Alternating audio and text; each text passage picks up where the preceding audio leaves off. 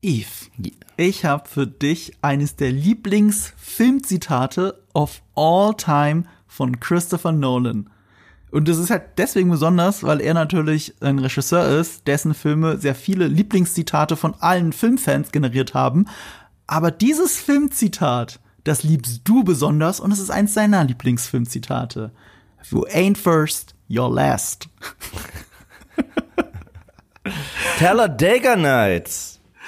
Er, er, ähm, er wurde in einem Interview darauf angesprochen, was ein Remote-Drop-Film für ihn ist. Also ein Film, bei dem man äh, durch den Fernseher zappt und dann hängen bleibt. Und er hat gesagt, alles von Kubrick und Talladega Nights. So shake and bake. Und dann sagte das in dem Interview, er, er haut dieses Zitat raus. Und es klingt halt so lustig, weil es Christopher Nolan ist, der das gerade sagt. Als müsste ich noch mehr Gründe brauchen, ihn zu lieben. Wirklich. Talladega Nights auf Deutsch Ricky Bobby. Äh, wer den nicht gesehen hat, bitte hol's nach. Es ist so ein toller Film.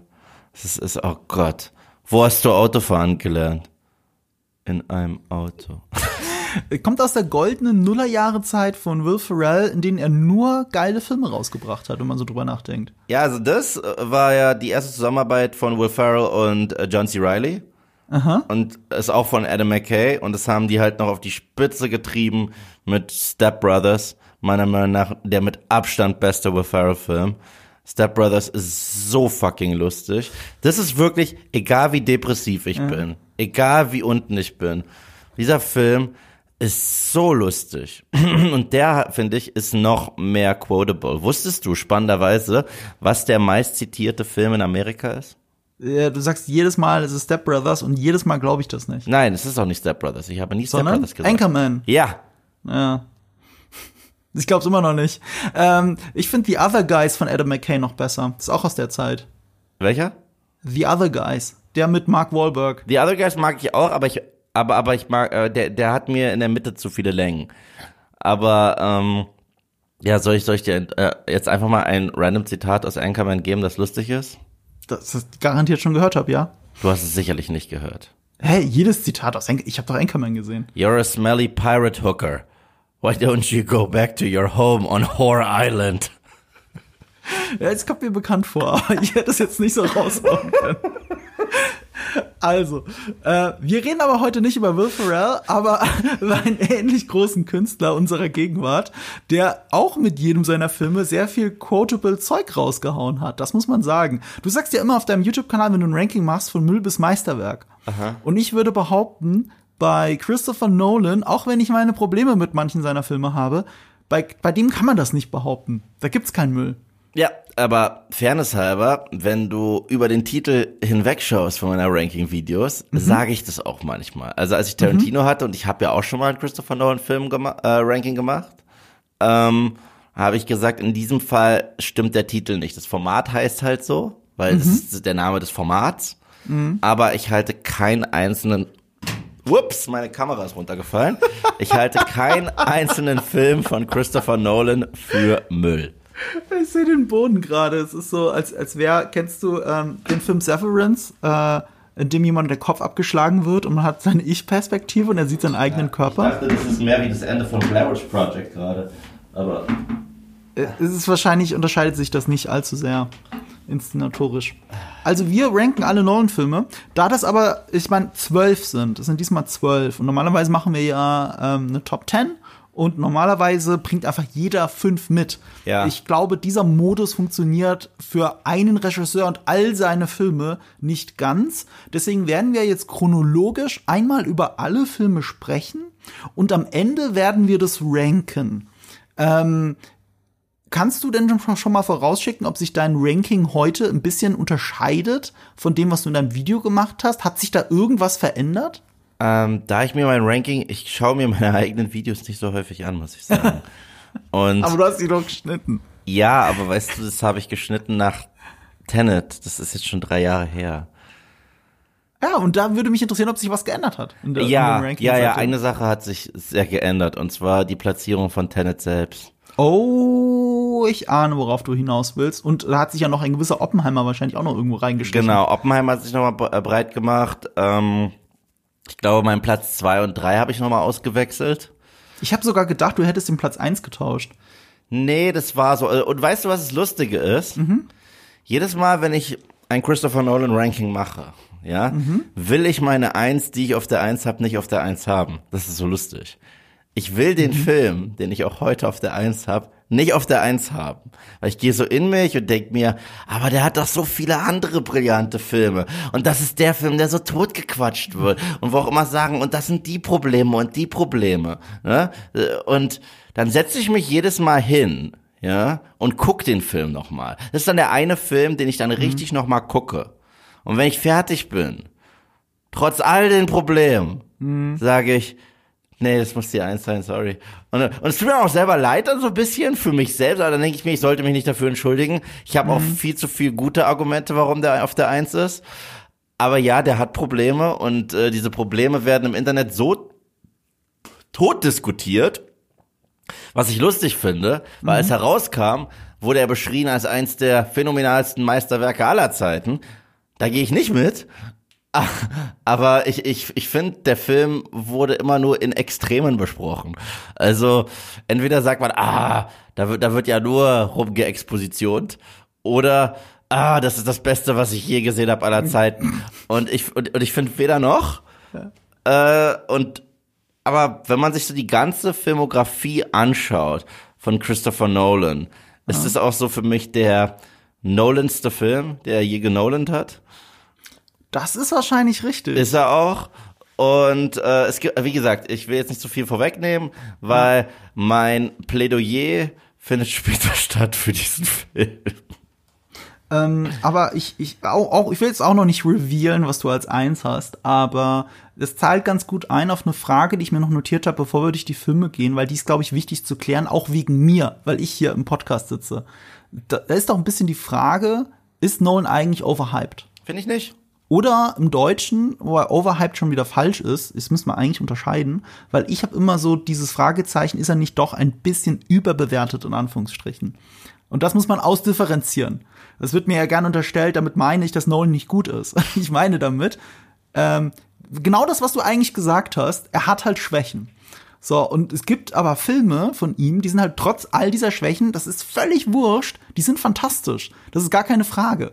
Aber ich finde es halt wichtig, wenn man einen Regisseur bespricht, dass man auch anerkennt, was er nicht gut kann und woran er irgendwie arbeiten muss. Und das ist auch in den besten Filmen von ihm, finde ich, eben nicht so vorkommt. Oder er vielleicht sogar das Beste daraus macht, wie bei Oppenheimer. Und das ist so etwas, was ich voranschicken will, weil ich halt wirklich dieses ähm, überbewertet. Ich hatte, ist, Christopher Nolan ist überbewertet, glaube ich, war, war der Titel von meinem Video.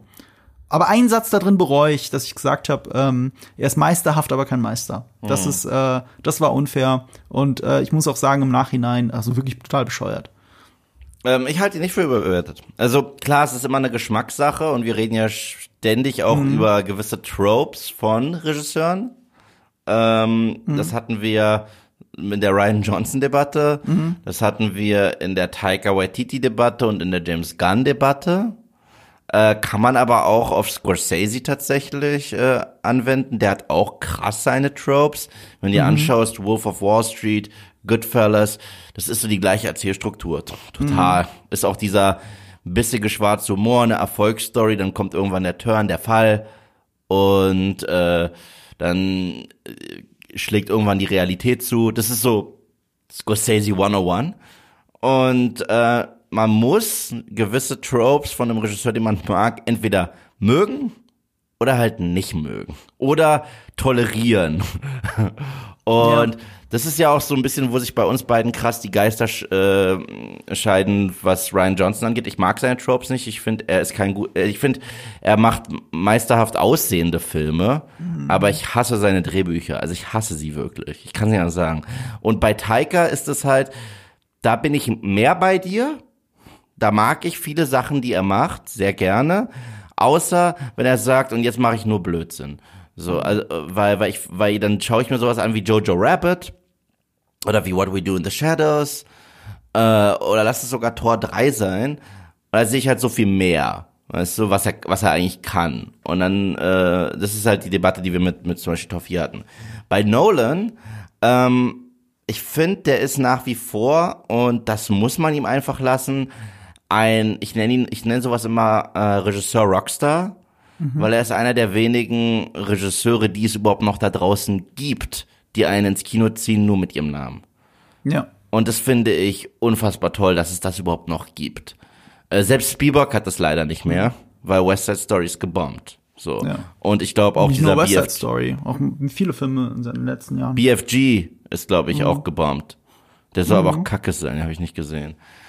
Und äh, ich glaube, zurzeit ist es, ähm, viele wünschen sich, dass Denis Villeneuve das hat. Sein Name ist aber nicht der Unique Selling Point. Ich meine, Blade Runner 2049, da hat nicht mal der Blade Runner Titel geholfen, um an den Kinokassen. Äh, ich spreche jetzt nicht über die Qualität der Filme. Ja, Aber Nolan hat das. Und ich finde, er hat sich das aber auch verdient ja. weil ähm, er vereint für mich ganz klassisches, schon fast Hitchcockian Filmmaking manchmal. Ja, so äh, Nolan hat seine ganz eigene Handschrift und gleichzeitig ist halt so ein bisschen Tarantino, da sagt man ja auch mal, der ist ein Remixer. Ne? Tarantino ist ein Remixer und der nimmt halt Exploitation-Filme, Spaghetti-Western und Gaunerkomödien und seine unsterbliche Liebe für die Popkultur und haut das durch einen Mixer und kreiert dadurch eigene Genres, weil Tarantino ist ein eigenes Genre, das dann andere kopieren wollen, wie Guy Ritchie und so weiter. Ähm, und äh, Nolan hat für mich auf der einen Seite dieses sehr klassische Filmmaking, dieses ähm, langgezogene, äh, meistens sterile, was, was mir auch häufig unterstellt wird, der kann nicht so gut herzliche Charaktere schreiben, wo ich mal bei ein paar Filmen würde ich dann den Kritikern sehr widersprechen. Ähm, Kostümfilme schon fast ein bisschen mit diesen klassischen Tropes eines Detective Noirs sogar. Ähm, sei es äh, in Inception ist ein bisschen mit drin, da gibt's eine Femme Fatale, äh, die Art und Weise, wie er ähm, Memento macht, äh, The Prestige ist ein Kostümfilm, Period Pieces oder ob er Dunkirk und Oppenheimer macht, so sehr, du, du weißt, in welcher Zeitperiode du gerade bist. Und dann hat er halt auch immer diese großen Ideen, diese High Concepts. Die bringt er mit sehr viel Exposition auf die Leinwand, das stimmt. Äh, es würde mich so fett stören. Es würde mich so fett stören, wenn er das aber auch, wenn er das nur so machen würde und nicht gleichzeitig so bildgewaltig machen würde. Mein Lieblingsbeispiel, was ich immer wieder bringe, weil du und ich, wir sind ja auch Show Don't Tell Menschen. Ganz klar. Aber einer der besten Filme der Filmgeschichte, ich glaube, das kann man sagen, hat sehr viel Tell und das ist der erste Matrix-Film.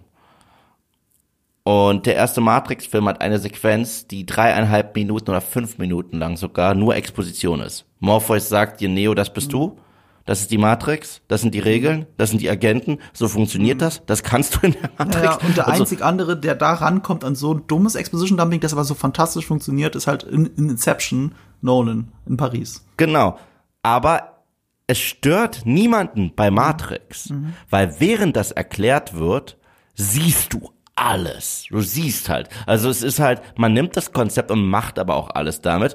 Und obwohl dir die Regeln erklärt werden, geht man ja später gegen die Regeln. Etwas läuft schief. Und so ähnlich ist es auch bei den Nolan-Filmen.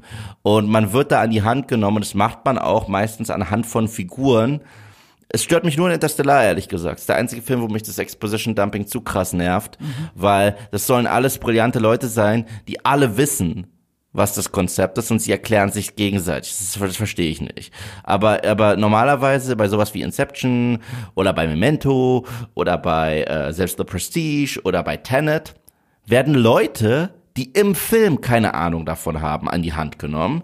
Und die sind dann Avatare für uns, die Zuschauer. Und dann funktioniert es eigentlich ganz gut. Ja, aber es gibt auch Inception-Punkte, wo alle Leute eigentlich schon eingeweiht sind und es wissen und sich trotzdem dann die nächste Ebene erklärt wird, obwohl du die nächste Ebene siehst.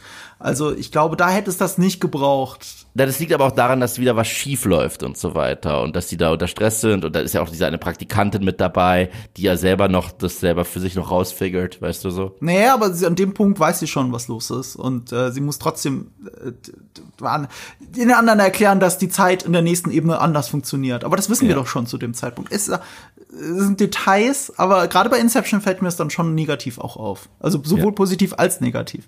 Wie Ja. gesagt, das ist Exposition Dumping. Manchmal nutzt er das richtig gut, wie in Oppenheimer zum Beispiel.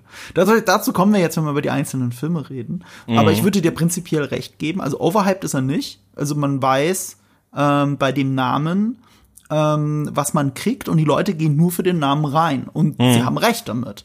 Äh, sie werden nicht enttäuscht. Das, das Ding ist äh, überbewertet nur in manchen seiner Fähigkeiten, aber das war's dann auch schon und das ist auch sein Trade, so wie du es gesagt hast. Scorsese hat auch ist auch nicht perfekt und Ryan Johnson ist sogar sehr diskutierbar. Ne? Und ähm, und bei Nolan ich glaube, was mich so ein bisschen zurückrudern lässt, ist einfach die Tatsache, dass alles, was ich an seinen Sachen nicht mag, er in Oppenheimer absolut auf die Spitze treibt und ich den Film gerade deswegen so liebe. Und, und da muss ich sagen, okay, das ist ein Schachmatt für mich. Also ich, ich nehme das, äh, ich nehme das überwertet generell sowieso zurück, aber ähm, bei den Fähigkeiten kann er jetzt noch mehr damit anstellen, als er es früher konnte. Ja, und ich, ich weiß nicht, was ich an Nolan mag, und da habe ich immer sehr viel Respekt vor Regisseuren, wenn sie sich selber challengen. Also wenn sie sagen, wir verlassen unsere Komfortzone und gehen mal woanders hin. Ich meine, wenn wir schauen, wo Nolan angefangen hat mit sowas wie Memento, was ja Low-Budget Crime Stories sind, die trotzdem so ein High-Concept haben in der Erzählstruktur und in der Thematik des Films, bis hin zu Blockbuster par excellence mit der Batman-Trilogie und Inception. Das ist ja der Inbegriff von Blockbuster und Popcorn. Wo er dann aber auch sagt, nee, aber jetzt mache ich sowas wie Dunkirk. Und damit könnte er die Blockbuster-Community komplett entfremden. Aber er riskiert es. Und er macht Dunkirk und Dunkirk ist was ganz eigenes. Und dann geht er einen Schritt weiter, sag ich mal, Oppenheimer. Und das mag ich. Also das ist, und das ist das, was ich früher an Spielberg so geliebt habe. Spielberg hat diese Herausforderung geliebt. Angefangen mit der Weiße Hai, bis heute ein fucking Meisterwerk. Ich habe den vor zwei Jahren das erste Mal im Blu-ray äh, äh, gesehen. Geil, immer noch geil.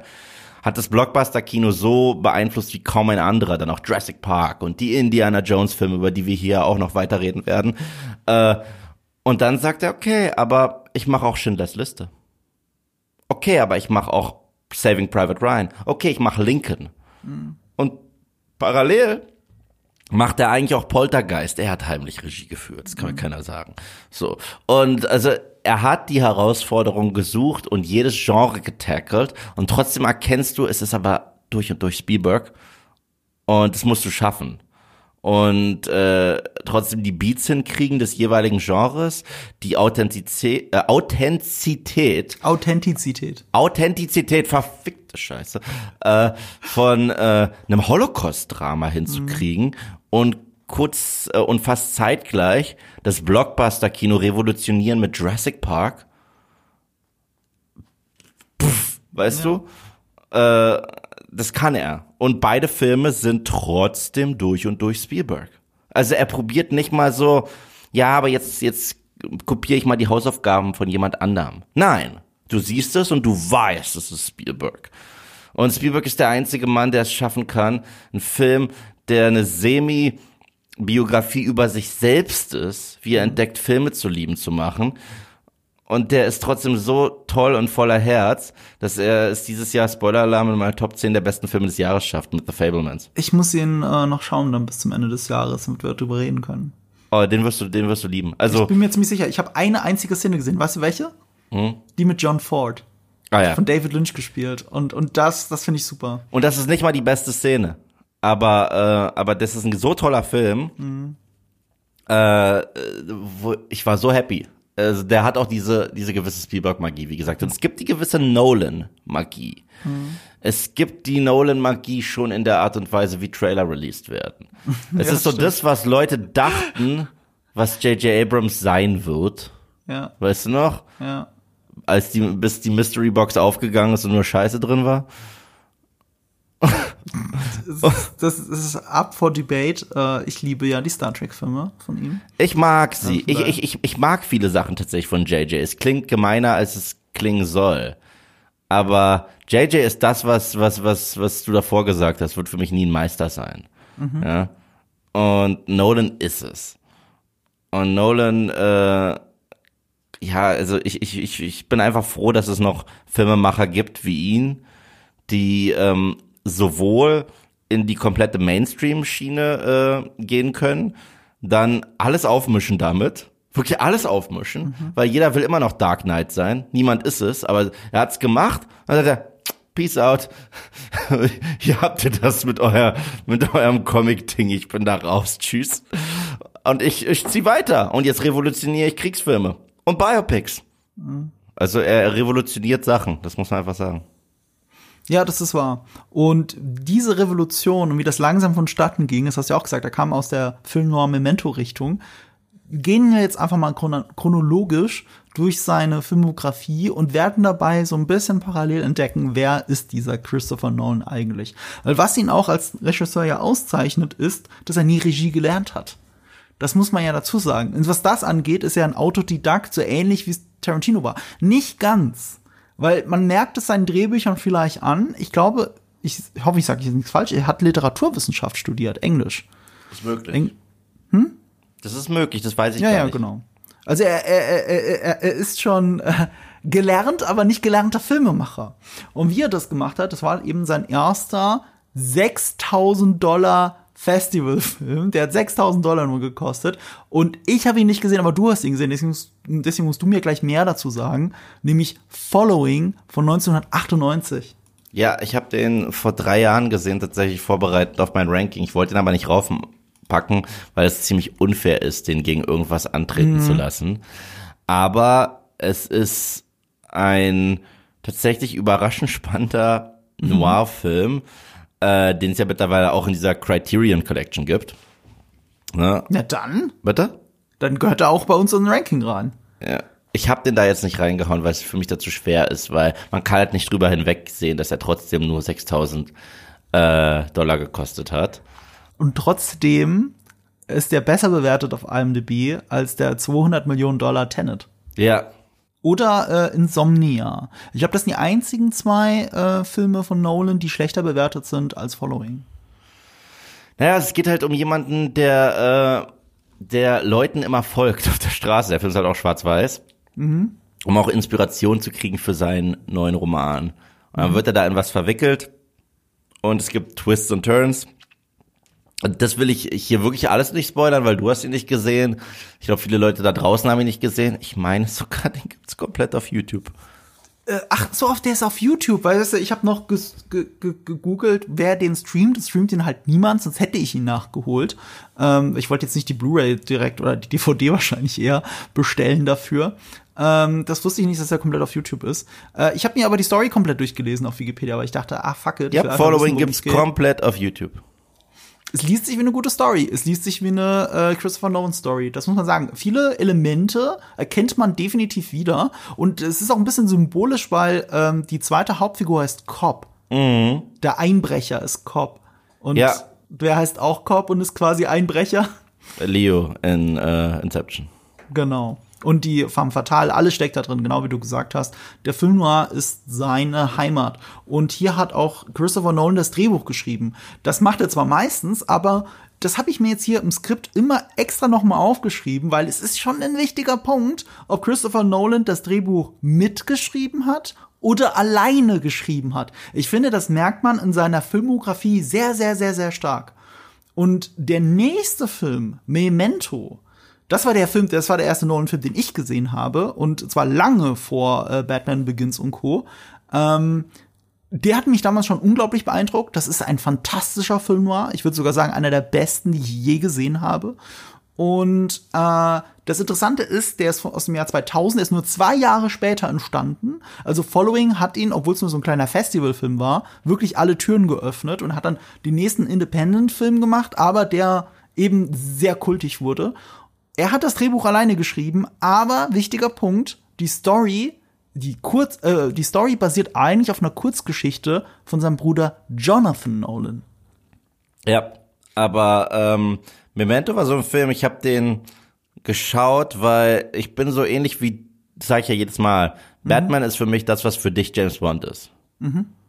Und zwar, äh, du bist ja echt jemand, wenn du Gerüchte hörst, wer kann der neue Bond sein oder ähm, wer kann der neue Bond-Regisseur sein, schaust du in deiner Freizeit direkt ein paar Filme mit sowohl dem Schauspieler als auch von dem Regisseur und dann machst du es in meistens sogar in ein Video. und legst es einmal ins Herz und dann spürt man einfach deine unfassbare Liebe für den Bond-Mythos in diesen Dankeschön, Videos ja. und wie wichtig dir das am Herzen liegt, dass James Bond in guten Händen ist, Mhm. dass er aber auch was eigenes ist.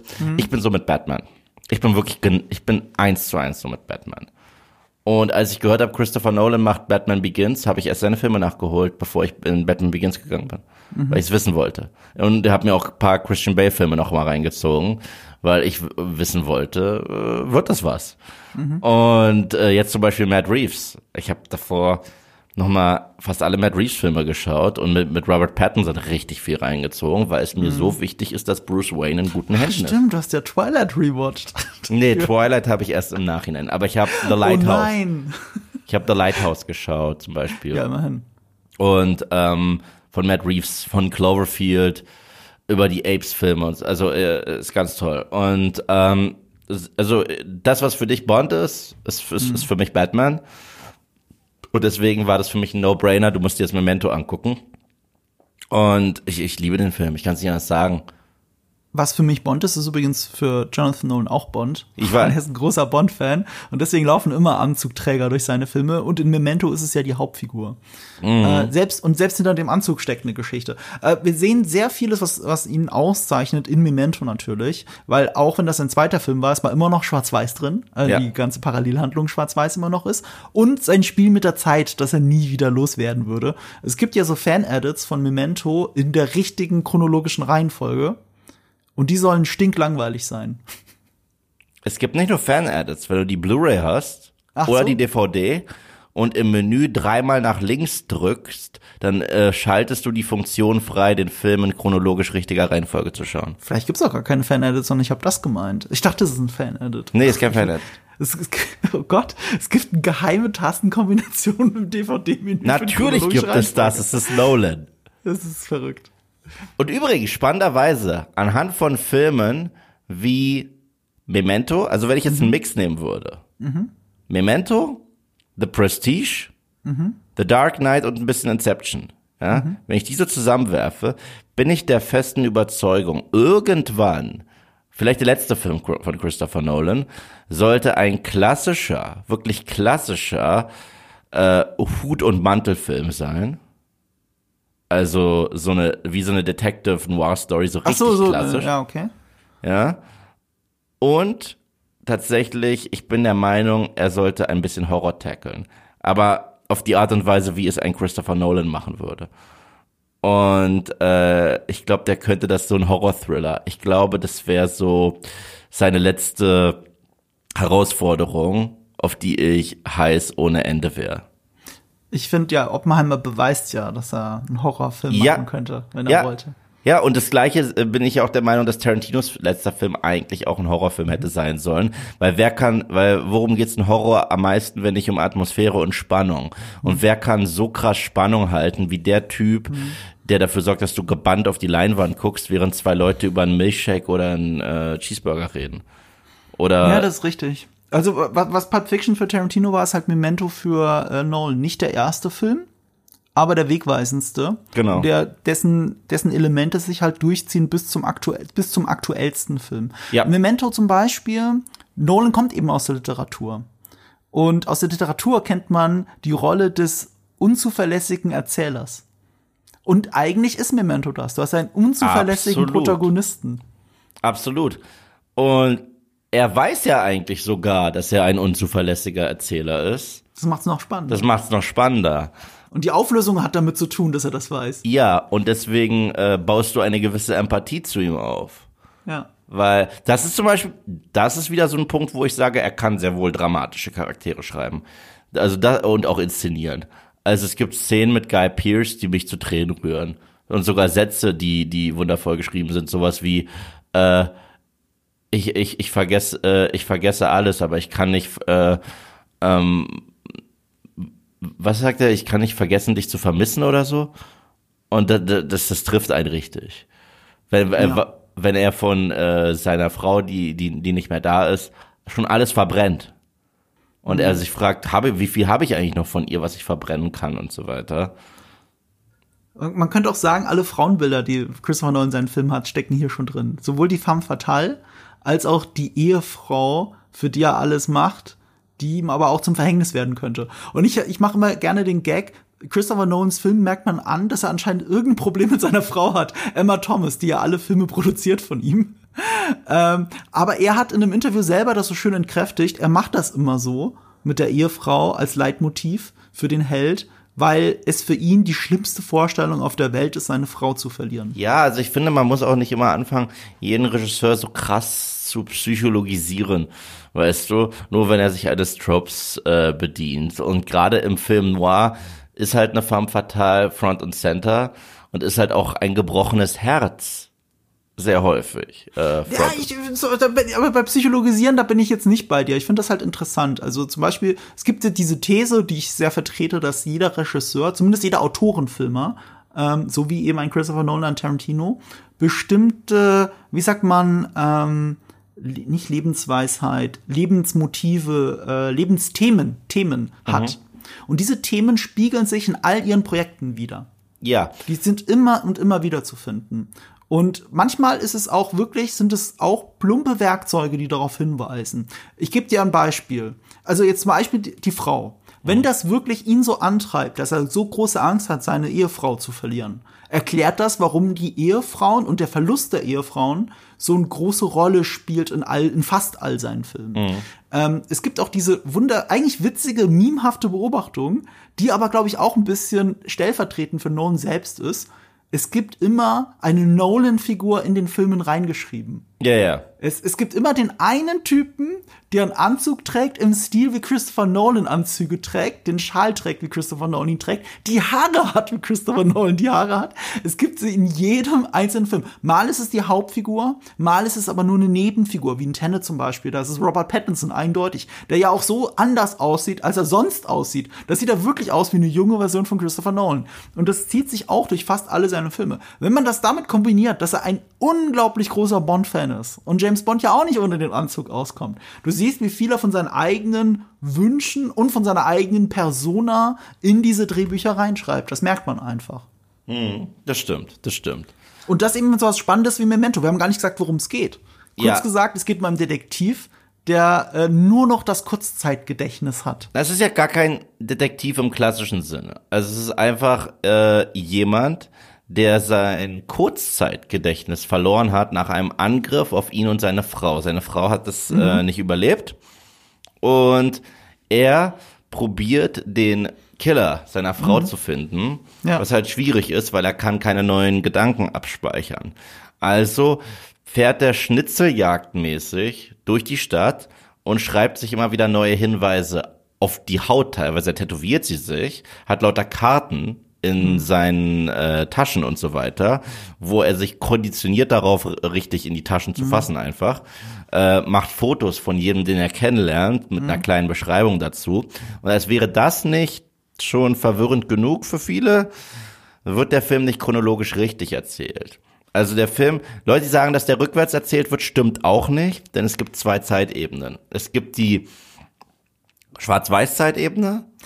Äh, du darfst, glaube ich, nicht erzählen, wo diese Ebenen spielen, weil das wäre ein Spoiler für die Handlung. Okay, aber was man sagen kann, ist, man sieht eine Szene, dann sieht man eine Schwarz-Weiß-Szene und die Szene, die danach kommt in Farbe, erklärt dann immer, wie die letzte Szene in Farbe war, zustande gekommen ist. Ja.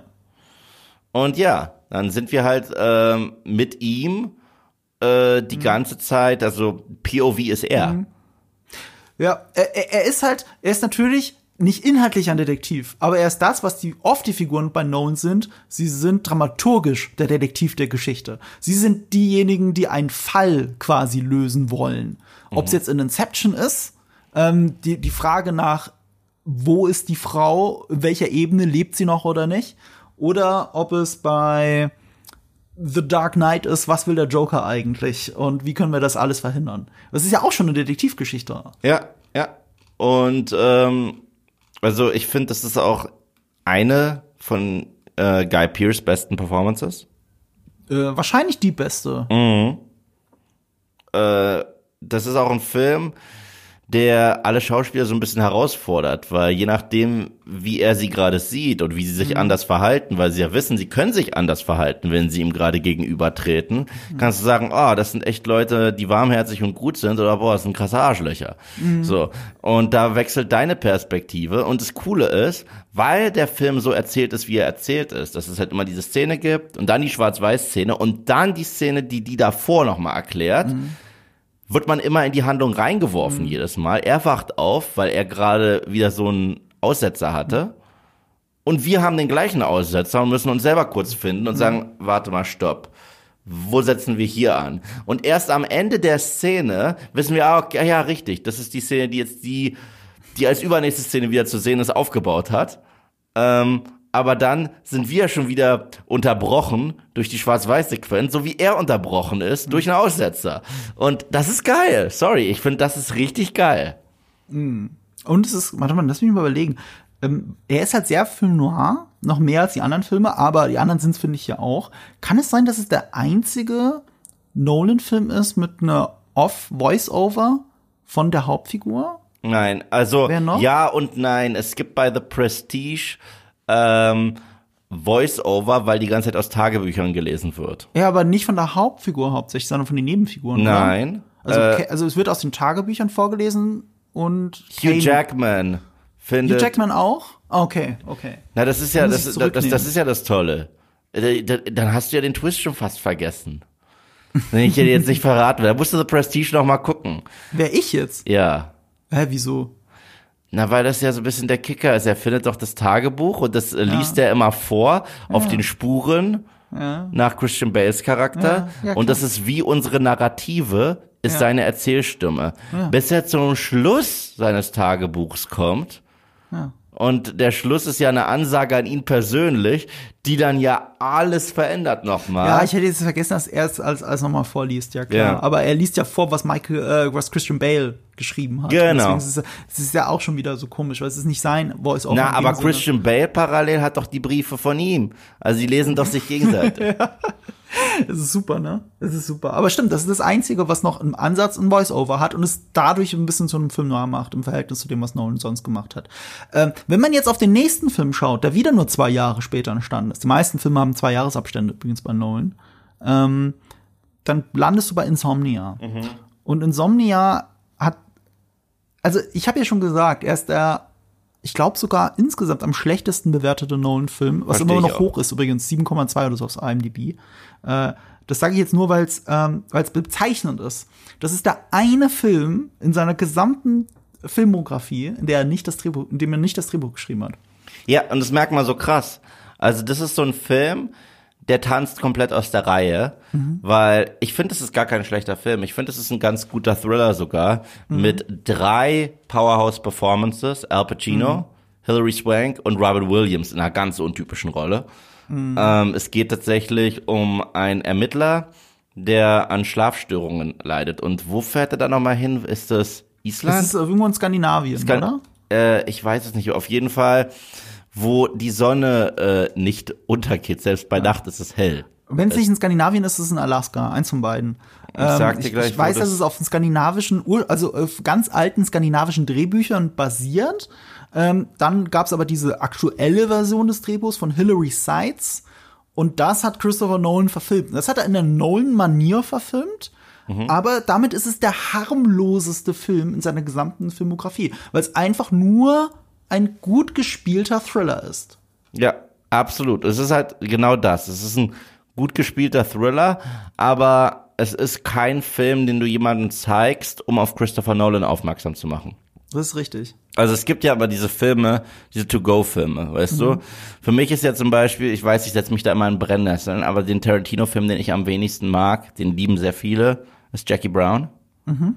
Weil Jackie Brown für mich der un-Tarantinoste ist mhm. weil du merkst, es ist eine Verfilmung von einem Roman. Und Tarantino ist am besten, wenn er wirklich einen Blank-Check hat und, ja. und wirklich von Scratch seine skurrilen Charaktere schreibt, mhm. mit, mit deren skurrilen Eigenschaften. Man merkt seinen Stil immer noch in, in Jackie Brown, mhm. aber es wirkt für mich wie Tarantino mhm. adaptiert.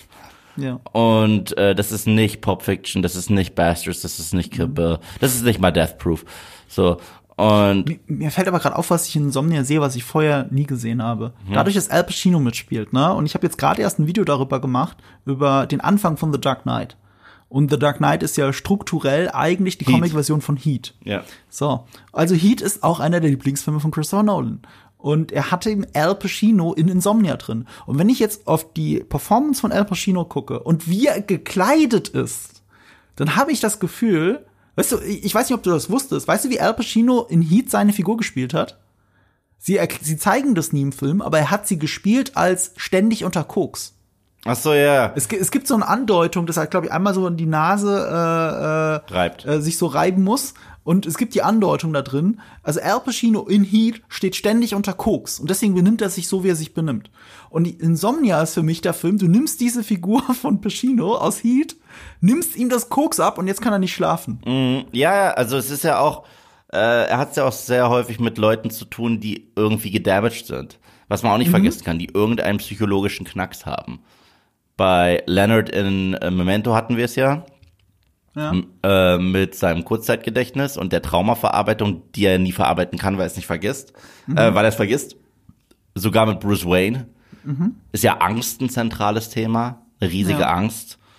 Ähm, mit ähm, äh, selbst Inception, da hat ja Cobb ein Geheimnis, das er vom Rest des Teams ähm, äh, behält. Und zwar, dass er auch nicht loslassen kann. Er kann ja etwas Gewisses nicht loslassen, was sich dann immer wieder in den Film schleicht. Äh, bei, bei Interstellar ist es ja auch so, der Vater, der seine Kinder zurücklassen muss und selbst während er die krassesten Sachen dort erlebt, ist ja seine Liebe zu seiner Tochter unsterblich, während ihm irgendwie sein Sohn scheißegal ist, was ganz komisch ist. So. Aber das fand ich immer ganz komisch in dem Film.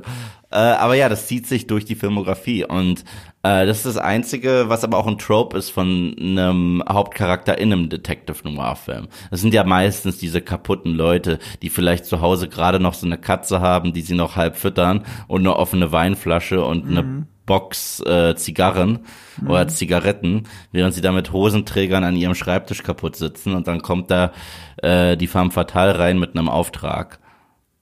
Also, und das, das passt. Das passt richtig gut. Also, Ja. ich, ich mag Insomnia gerne, gerade weil äh, Robin Williams neben dieser Performance und One Hour Photo, wenn man den kennt. Ja, das sind die zwei Serienkiller-Filme mit Robin Williams. Das sind die zwei Sachen, wo er so sehr aus der Reihe tanzt. Und auch starke Performances von ihm. Deswegen mag ich den Film sehr gerne für das, was er ist. Aber wenn du einen no Nolan Rewatch machst, so wie ich das auch irgendwann machen werde auf Moviepilot, ist das der eine Film, wo sich die Woche nicht anfühlen wird, als wenn du einen Nolan-Film geguckt hast. Das ist wahr. Es ist das absolut wahr. Das merkt man daran, dass er nicht das Drehbuch geschrieben hat in dem Fall. Und seitdem ist das auch nicht mehr passiert. Es könnte sogar ein Early Fincher sein. Das stimmt. Ja. Aber Fincher ist ja auch das, der Inbegriff davon, also wie Tarantino sagt. Tarantino vergleicht sich nicht mit Fincher. Tarantino sagt, äh, Fincher ist einer der allerbesten Regisseure ihrer Generation, aber eine ganz andere Art von Liga, als es Tarantino ist. Weil es gibt die Autorenfilmer und es gibt die, die dann einen Film nach dem anderen Auftragsarbeiten machen und dann natürlich ihre eigene Noten reinfließen lassen, aber er gehört nicht zu diesen Autorenfilmern, zu diesem elitären Superkreis, aber da gehört halt Nolan rein. Und das merkt man diesem Film besonders an, dass Nolan eigentlich ein Autorenfilmer ist und dass das nicht seins ist. Weißt du, was Tarantinos Lieblingsfilm von Nolan ist? Äh, Dunkirk. Ja. Ähm, ich glaube zumindest, dass es Dunkirk ist, weil er Dunkirk so hoch gelobt hat. Aber ich glaube, er hat nie explizit gesagt, dass es sein Lieblingsfilm von Nolan ist. Ähm, das ändert aber nichts dran. So wie er darüber redet, ist es der offensichtlich der Lieblingsfilm von Tarantino, äh, von Nolan. Und die Karriere von Nolan hat natürlich dann ein einschneidendes Erlebnis gehabt. Nämlich nur drei Jahre in dem Fall später, weil diesmal sind wir endlich bei einem Hollywood-Blockbuster angekommen. Äh, der hat sich übrigens angekündigt in Following, weil da die Hauptfigur ist es, glaube ich, ein Batman-Logo an der Tür hat. Ja. Ja. Es ist natürlich Batman Begins. Doch bevor wir endlich über Batman Begins reden, müssen wir ganz kurz über den Sponsor dieser Folge reden, nämlich NordVPN und damit Werbung. NordVPN ist ein virtuelles, privates Netzwerk, mit dem ihr, ähnlich wie Insomnia, in einem anderen Land euch aufhalten könnt, aber ohne Schlaflust dabei zu sein, weil ihr könnt einfach zu Hause bleiben. Ja, ich nu- nutze NordVPN natürlich sehr viel für meine Arbeit. Und gerade wenn ich mal auf Reisen bin und eigentlich noch Sachen für die Arbeit schauen muss, dann passiert es schon mal, wenn ich die Familie besuche, dass ich auf einmal nicht mehr auf die deutschen Sachen Zugriff habe. Und das ist problematisch. Ja, ich benutze es selber privat gerne, um zum Beispiel auf Netflix Sachen zu gucken, die in Deutschland noch nicht laufen, aber in anderen Ländern. Und, und da würde ich mich gerne schlaflos hinbewegen und dann mir vor allem Stand-up-Comedians anschauen, wie Sam Morrill, den du mir sehr empfohlen hast. Ist Das lustig, geht ne? mit NordVPN. Bitte? Der ist schon lustig, ne? Der ist super lustig. Also wirklich, ich folge ihm auch auf Instagram. Ich. Ich, liebe es, wie er mit Hacklern arbeitet, also mit Leuten im Publikum, die reinrufen. Das ist eigentlich das allerbeste an Sam Morrill, dieses Improvisierte. Nicht mal die Nummer selber, sondern wie er mit dem Publikum interagiert. Und sowas sehe ich dann halt dank NordVPN unter anderem. Ähm, äh, NordVPN, darauf gibt es auch einen massiven Rabatt auf das Zwei-Jahres-Paket. Da ist dann der neue Bedrohungsschutz inklusive. Den kriegt ihr über den Link in den Show Notes nordvpn.com slash nerd und Kultur oder über unseren äh, Code nerd und Kultur. Es gibt natürlich auch eine Bedrohungsschutzfunktion, also werden Viren blockiert, Tracker, Werbung, nicht wie diese Werbung, die ihr gerade hört, aber auch Phishing-Webseiten. Ja, uns könnt ihr nicht so leicht blockieren. Ihr könnt aber sehr leicht euer Geld zurückkriegen. Wenn euch NordVPN nicht taugen sollte, gibt es eine 30 Tage Geld zurück Garantie. Also nochmal der Link in den Shownotes nordvpn.com slash nerd und Kultur oder unser Gutscheincode nerd und Kultur und damit Werbung Ende. Und das bringt uns zu Batman Begins, dem Dawn des Superheldenkinos nach äh, Raimi's Spider-Man und Spider-Man 2. Tatsächlich. Ist einfach so. Es, es ist, du hast es so schön gesagt, Batman Begins hat zusammen mit Spider-Man 1, das sind die zwei Blaupausen für alle Superhelden-Origin-Stories aller Zeiten danach. Ja. Es gibt diese zwei Ansätze. Ja, Und, und, äh, und gerade nach Batman Begins wollte jeder Batman Begins sein. Jeder wollte Batman Begins eine kurze Zeit sein. Jeder wollte düster sein. Man sagt, man nimmt diesen, die, man nimmt das, aber es ist diesmal geerdeter. Sogar Casino Royale war so ein bisschen, wir sind jetzt Bond aller Batman Begins. Ich meine, Skyfall ist, wir sind Bond aller Dark Knight. So. Und äh, ich finde das ja gar nicht schlecht. Aber nur manchmal hat es nicht gepasst. Und Batman Begins ist so ein Film, äh, der natürlich mit einer Menge Hype kam. Und Christopher Nolan hat auch nur dieses absolute Vertrauen bekommen von Warner Brothers, weil die Brand Batman so tot war nach Cool Party, What Killed the Dinosaurs, The Ice Age und High Freeze, I'm Batman. So. das war äh, 97, ne? Also acht Jahre später haben wir Begins gekriegt. Genau. Ich glaube 98 kam der raus. 98. Kann der 98? Mhm. Und dann war es over. Also das war, ich, wie gesagt, ich habe ein sehr lustiges Video zu dem Film auf äh, Moviepilot. Äh, Batman und Robin, definitiv auch ein äh, Batman-Film, der in Erinnerung bleibt. War 97. 97, du hast recht. Ha, verdammt. Ich war mir aber nicht sicher. Ich war mir echt nicht sicher. Alright, everyone, freeze. So. Ähm, und äh, Batman Begins kam mit einer riesen Erwartungshaltung. Ähm, es hat sich herausgestellt, dass Christopher Nolan sogar Batman Comics liest, was ja ganz krass ist, weil ähm, ein Sam Raimi war ja bekannt dafür, irgendwie über 900 Spider-Man-Comics bei sich zu Hause rumliegen zu haben. Also er, er liebt und lebt diesen Charakter und ähnlich war das bei Nolan, der schon immer diese Faszination für Bruce Wayne hatte. Aber schon anders ähnlich, weil, ähm, kennst du die Story, wie er zu David S. Goyer als sein Dreh-Co-Autoren gekommen ist? Nein. Das ist ganz lustig. Also Nolan hat David S. Goyer kontaktiert, der ja zu dem Zeitpunkt, glaube ich, die Blade-Filme verantwortet hat. Und er hat ja sogar, nicht nur, nicht nur, dass er der Drehbuchautor war, er hat ja sogar beim dritten Regie geführt, Blade Trinity, der ja unsäglich scheiße ist. Also damit hat sich David S. Goyer für immer so ein bisschen ins Ausgeschossen. Aber gut, er hat auch Batman Begins und The Dark Knight verantwortet. Damit hat er wieder vieles gut gemacht. Gar keine Frage. Er hat David S. Goyer kontaktiert, weil er als der Drehbuchautor in Hollywood bekannt war, der eben Comic-Spezialist ist. Aber darf ich sagen, dass Bl- Blade Trinity wahrscheinlich die beste Beleidigung hat, die je aus Ryan Reynolds Mund kam? Und das, obwohl es kein Deadpool-Film ist? Wel welche war's nochmal? You're a cock-juggling Thundercunt? Nee, die habe ich, oh, ich habe den auf Deutsch gesehen damals im Kino. Wir hatten doch noch nichts anderes. Ich, ich, ich wusste gar nicht, dass er das gesagt hat. Ich habe den Film, oh Wunder, nie wieder gesehen in meinem Leben. Den Clip gibt's auf YouTube. Okay. Also, also, Äh, ich ich, ich habe auch schon häufiger überlegt, ob ich das in meine Videos irgendwie mal reinschneide. Ich wollte das irgendwann mal in ein, zwei Videos reinschneiden als Meme für irgendwas. Aber es ist halt auch krass, wenn du überlegst, die krasseste Beleidigung, die es je gab, aus Ryan Reynolds Mund in einem Comicfilm ist nicht Deadpool.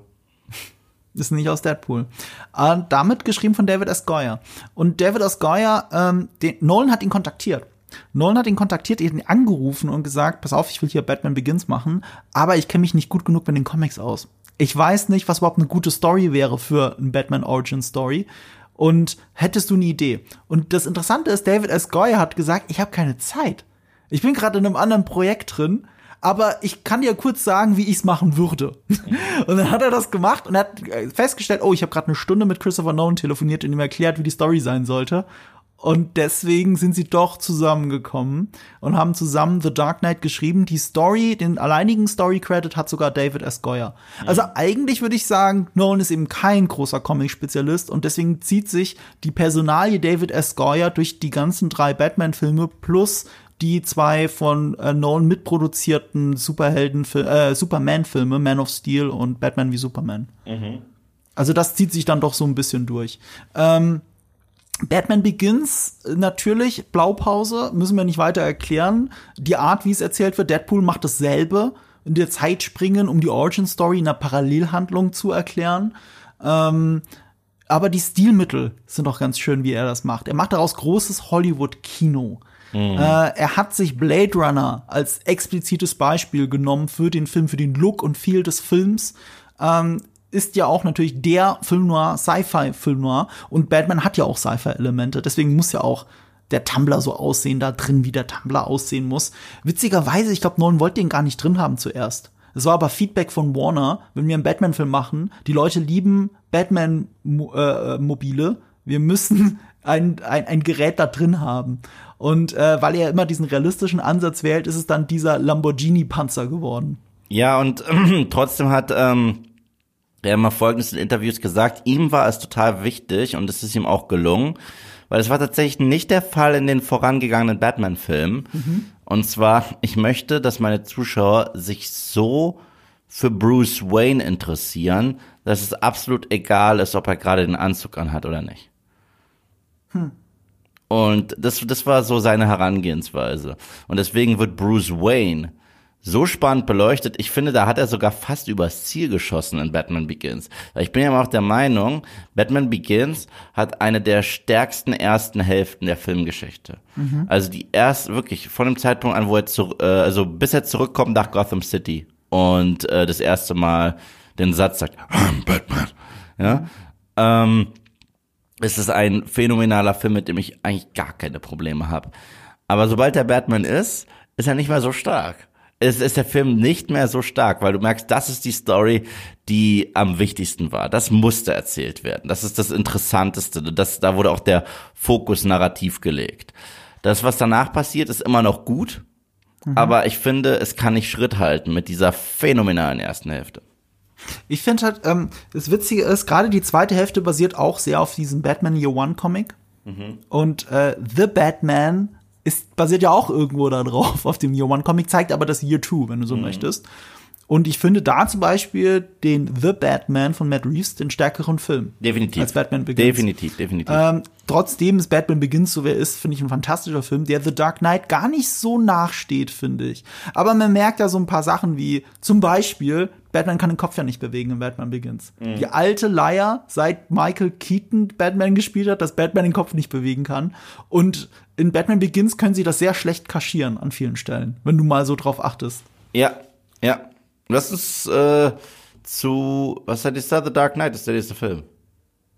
Äh, nee, nee, nee, das ist das Lustige. The Prestige. The Prestige, sorry, sorry. Ein Jahr später. Das ist ein sehr kurzer Abstand, was nur bedeuten kann, dass Nolan schon während Batman Begins an Prestige gearbeitet hat. Was auch deswegen besonders ist, weil Nolan von sich selbst sagt, er denkt nie über den Film, an dem er gerade arbeitet, hinaus. Eigentlich nicht. Also er hat keine Ahnung, was der nächste Film sein wird. Das äh, beschließt er nach dem Ende des Films. Nicht mal nach dem Ende des Films, sondern nach der Pressetour. Wenn mhm. alles vorbei ist, dann kann er sich auf ein neues Projekt konzentrieren. Die einzige Ausnahme, die ich in seiner Filmografie sehe, ist The Prestige, weil da muss er parallel schon an Batman Begins gearbeitet haben, zumindest in der Post-Production. Und es ist, hat auch was anderes etabliert. Ähm, er hat ja mit Warner dann angefangen zu arbeiten. Ich weiß gar nicht, ob es bei Insomnia schon so war, aber bei, mit Batman Begins auf jeden Fall. Und Batman Begins war ja auch ein Hit. Äh, nicht der, ich glaube, jetzt muss ich überlegen, nicht der super größte Superhelden-Hit zu der Zeit, aber ein großer Film dafür, dass Batman so eine tote Marke war. Und ähm, die hatten den Deal, er macht alle drei Jahre einen Batman-Film, also er muss ja auch drei Jahre dran arbeiten, aber um nicht wahnsinnig zu werden, macht er mit Warner zusammen in der Zwischenzeit auch noch einen anderen Film, einen normalen Film, wenn du so möchtest. Und dieses kleine normale Projekt, das er zwischen Batman Begins und The Dark Knight gemacht hat, ist mein persönlicher, nee, warte, nee, sag ich noch nicht, mach mal beim Ranking, aber einer der besten Filme von Christopher Nolan, nämlich The Prestige. Ich liebe The Prestige und er hat auch gleich äh, zwei seiner Leads aus äh, äh, Batman Begins mit rübergenommen. Christian Bale und Michael Caine. Stimmt. Ähm, wobei Michael Caine ich nicht als Lead bezeichnen würde, aber äh, Hugh Jackman arbeitet dann dafür hier mit, auf Augenhöhe mit Christian Bale. Wolverine versus Batman. Bei Prestige kommt dazu, äh, das ist auch eine Romanverfilmung. Äh, vielleicht hat es deswegen was so leicht für ihn. Leicht, leichter in Anführungsstrichen. Und er hat das Drehbuch nicht alleine geschrieben, sondern mit seinem kleinen Bruder Jonathan Nolan. Ja, und das ist wieder ein High-Concept-Film, gleichzeitig ein Period-Piece. Ich mag es ja, wenn Genre so ein bisschen ineinander übergeht.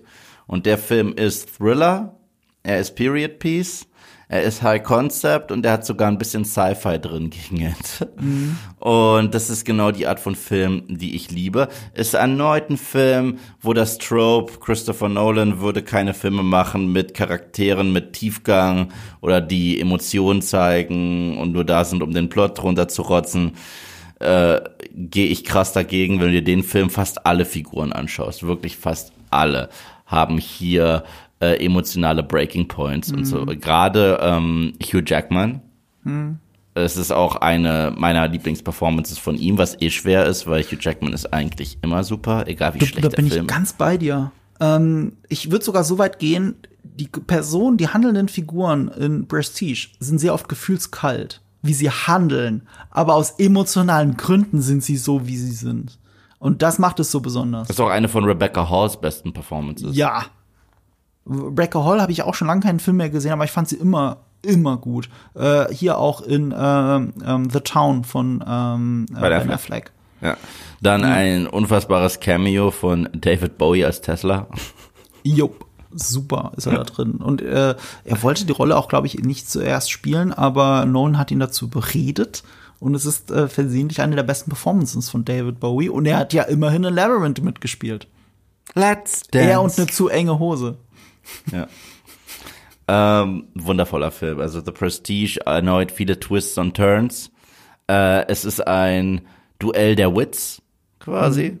Ähm, es, sind, es sind zwei Schausteller, zwei Magier, äh, die als Partner anfangen und durch ein schreckliches Ereignis ähm, bildet sich da so eine heftige Rivalität, die anfangs nur noch daraus besteht, dem einen äh, das Business kaputt zu machen und sich mhm. selbst so ein bisschen äh, als Sieger hervorzuheben. Aber dann wird's immer gefährlicher und gefährlicher, wie die beiden äh, gegeneinander vorgehen in diesem schon fast tödlichen Schachspiel. Und es ist großartig. Unglaublich spannend. Es ist im Grunde auch ein Film noir. Und Scarlett Johansson spielt mit, will ich nur kurz sagen. Und ja. Ja, Scarlett Johansson spielt auch mit, Rebecca Hall, Michael Caine, äh, Andy Serkis als ja. Assistent von Tesla. Ähm, das ist, das ist wirklich ein unfassbarer Film. Also es ist so, ähm, ich, ich würde sogar so weit gehen, das ist der einzige Nolan-Film, an dem ich überhaupt nichts auszusetzen habe, wo es nicht eine Sache gibt, die mich auch nur ein bisschen stört. Nichts. Es gibt kein Exposition-Dumping, das mich stört. Es gibt keine Nebenrolle, die mich stört. Es gibt kein Pacing, das mich stört. Es gibt, es gibt nichts da drin, was ich auch nur irgendwie mit dem Finger drauf zeigen könnte. Ja, das hätte aber besser machen können. Weißt du, dieser, dieser überheblichen Kritiker-Mentalität von mir selbst. Ähm, es gibt da nichts. Nichts. Das ist ein 10 von 10 für mich. Ich liebe den auch. Ich liebe den wirklich sehr. Ähm, aber dann springen wir weiter zu dem Film, für den er immer in den Annalen der Filmgeschichte sein wird. du hast Annalen gesagt. Aha. Der zwischenzeitlich bestbewertete Film der Filmgeschichte, als der Internet-Hype es noch so wollte, immer noch einer der besten, be besten, am besten bewerteten Filme der Filmgeschichte. Natürlich The Dark Knight. Du hast dich äh, beruhigt mittlerweile. Wir können jetzt weiter über. Ja, okay. Ja, ja. 2008, dasselbe Jahr wie Iron Man. ja, damn. Einfach nur damn. Was für ein Film. Story wieder David S. Goyer, diesmal aber mit Christopher Nolan. Diesmal war confident genug, dass er gesagt hat, nee, die Story kommt auch von mir. Aber das Drehbuch von Christopher Nolan und Jonathan Nolan. Und es gibt lange Zeit, habe ich gesagt, ich würde das jetzt nicht mehr sagen, aber lange Zeit, jahrelang noch danach, habe ich gesagt, die besten Filme von Christopher Nolan sind immer die Filme, die er mit seinem Bruder geschrieben hat. Weil die zwei in Kombination, also selbst Memento da jetzt eingerechnet, obwohl Nolan, Jonathan Nolan da nicht das Drehbuch geschrieben hat, ähm, die Kombination aus beiden, das hat sich irgendwann aufgespaltet. Ich glaube zum einen, weil Christopher Nolan immer mehr der noch krassere Autorenfilmer wurde, der noch größere Projekte so machen konnte, wie er wollte, mit der Unterstützung der Studios. Zum anderen, weil Jonathan Nolan sich abgespaltet hat und sowas Kleines produziert hat wie Westworld mit seiner Frau Liza Joy. Davon habe ich tatsächlich nur die erste Season gesehen. Ich habe Man gehört, soll alles ja nur die erste Season sehen. Ich habe gesagt, ich habe gehört, alles danach ist scheiße. Ich habe gehört, alles Das ist der danach. Grund, warum ich nicht weitergeschaut habe. So die erste Season aber super. Ja, ich habe auch nicht weitergeschaut. Ich habe Westworld nicht weitergeschaut, weil alle sagen, es ist danach wird's nur schlechter. Und dann, okay, dann ende ich auf dieser High Note. Ich mache jetzt etwas, was ich nie sonst mache, okay? Ja. Du telefonierst?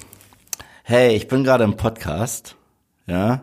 Du hast, ähm, aber, aber ich bin im Podcast rangegangen, weil du ja so cool bist und mir in letzter Zeit immer sagst, dass du unseren Podcast hörst, wenn du Workout machst. Das heißt, im Grunde genommen bist du jetzt in diesen zwei Sekunden Teil des Podcasts. Mit wem telefonierst du da? Ich, ich, tele ich telefoniere gerade mit einem meiner allerbesten Freunde aus meiner Kindheit und er wird sich jetzt selber hören können im Podcast, der Sonntag kommt. Ist das nicht toll? Du musst ihn ans Mikro halten, wenn du willst, dass er sich selber hört. Äh, warte, warte, sag das nochmal. grüße meine Mutter und Isabel. Er kennt keine Isabel, aber er wollte es nur gesagt. Okay, ich muss jetzt auflegen und weitermachen, aber es ist sehr toll, dass du jetzt Teil des Podcasts bist. So. Okay.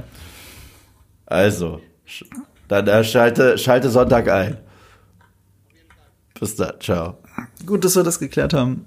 Hey, grüß deine Mutter und Isabel. Sorry, ich konnte es mir nicht ver Weißt du das? Ich mache das ja nie, aber das ist mein Kumpel, der auf unseren Podcast gestoßen ist. Der wohnt in Kanada und der hört, er hat eine Folge von uns gehört, eine aktuellere, ist zurückgegangen auf Spotify zur allerersten Episode und hört sich das jeden Tag an, wenn er Sport macht.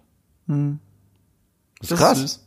Ja, ich war auch überrascht. Zu, äh, weißt du, meinen Cousin kennengelernt auf der Flash-Premiere. Ja. Ähm, der hört immer äh, unseren Podcast im Auto. Hallo, liebe Grüße, Manu. Gut, aber jetzt ist genug mit Familie und Freunde äh, begrüßen. Dark Knight. Äh, The Dark Knight. Äh, darüber muss man ja eigentlich nicht viel Worte verlieren. Nee. Ich, ich habe ich hab neulich ein Video gemacht, nur über die ersten fünf Minuten. Ja. Das, du kannst schon über die ersten fünf Minuten, konnte ich eine Viertelstunde reden in einem Video. Das ist unglaublich. Darf ich dir sagen, Film. dass Hardy richtig happy war für den Shoutout? Ja, das habe ich gesehen auf Instagram. Ja. Aber es war auch ehrlich gemeint. Ich habe den, äh, ich habe euch, ihr wart ja mal, er war ja meine Vertretung Mhm. beim Oppenheimer Podcast. Und es stimmt, diese Inception, die er mir gegeben hat. Ja, ich war mir nicht sicher wegen äh, The Dark Knight. Habe ich erst den Anfang gesehen. Ja, ist immer noch Meisterwerk. So, das hat tatsächlich eine Inception bei mir ausgelöst. So, hm, ist das das Video, das ich machen sollte? Als Mhm. nächstes. Ich wusste zu dem Zeitpunkt nicht, was ich als nächstes Video mache. Ich hatte mir irgendwann mal aufgeschrieben, vielleicht mache ich mal was zum Anfang von The Dark Knight. Ich habe tatsächlich versehentlich, guck mal, jetzt, wenn der Podcast rauskommt, das ist ja im August, das ist, glaube ich, 15-jähriges Jubiläum von The Dark Knight. Das ist 15 Jahre her. Ich weiß noch, als ich den zum ersten Mal gesehen habe, ähm, ich komme ja aus der Nähe von Rammstein. Und in Rammstein, jetzt muss ich mal aus dem Nähkästchen plaudern, da gibt's ein Kino, das ist das äh, Broadway-Kino. Da habe ich meine halbe Kindheit verbracht. Das war das allererste Kino, in dem ich hier drin war. Und ich habe recht spät erfahren, als ich da noch gelebt habe, dass dieses Kino auch OV-Filme zeigt. Aber das siehst du nicht auf der Webseite als Deutscher, weil die zeigen die Filme im Originalton für die amerikanischen Soldaten, die dort stationiert sind und deswegen nach amerikanischen Spielzeiten. Und The Dark Knight lief in den USA einen Monat früher als in Deutschland. Damals waren das noch diese Zeiten, wo Filme äh, in den USA eben früher rausgekommen sind. Und ich wusste das und es wurde nicht auf der Webseite beworben, Und ich bin dann einfach hingegangen, weil die fragen dich nicht nach deinem Ausweis, ob du jetzt Amerikaner bist oder nicht. Ich habe einfach eine Kinokarte gekauft und habe einen Monat vorher The Dark Knight gesehen und ich fühlte mich wie ein König. Ich bin rumgerannt, habe allen Leuten gesagt, Leute, das ist wirklich einer der aller, allerbesten, wahrscheinlich der allerbeste bis heute Comicfilm, der je rausgekommen ist. Ihr macht euch keine Vorstellung. Jedes Mal, wenn ich heute noch über ähm, Dark Knight sprechen will, will ich den Joker selber zitieren und sagen, Where do we begin? Ich zitiere ihn auch immer gerne. Dieses And here we Here go. we go. Ich liebe es. Ja. Das ist super. Weißt du, was spannend ist, was man erwähnen kann, was nicht schon erwähnt wurde, weil über den Was? Film wurde alles gesagt. Das stimmt. In gewisser Hinsicht ist es eine kleine Antithese zu Tim Burtons ersten Batman. Weißt du, was ich damit meine?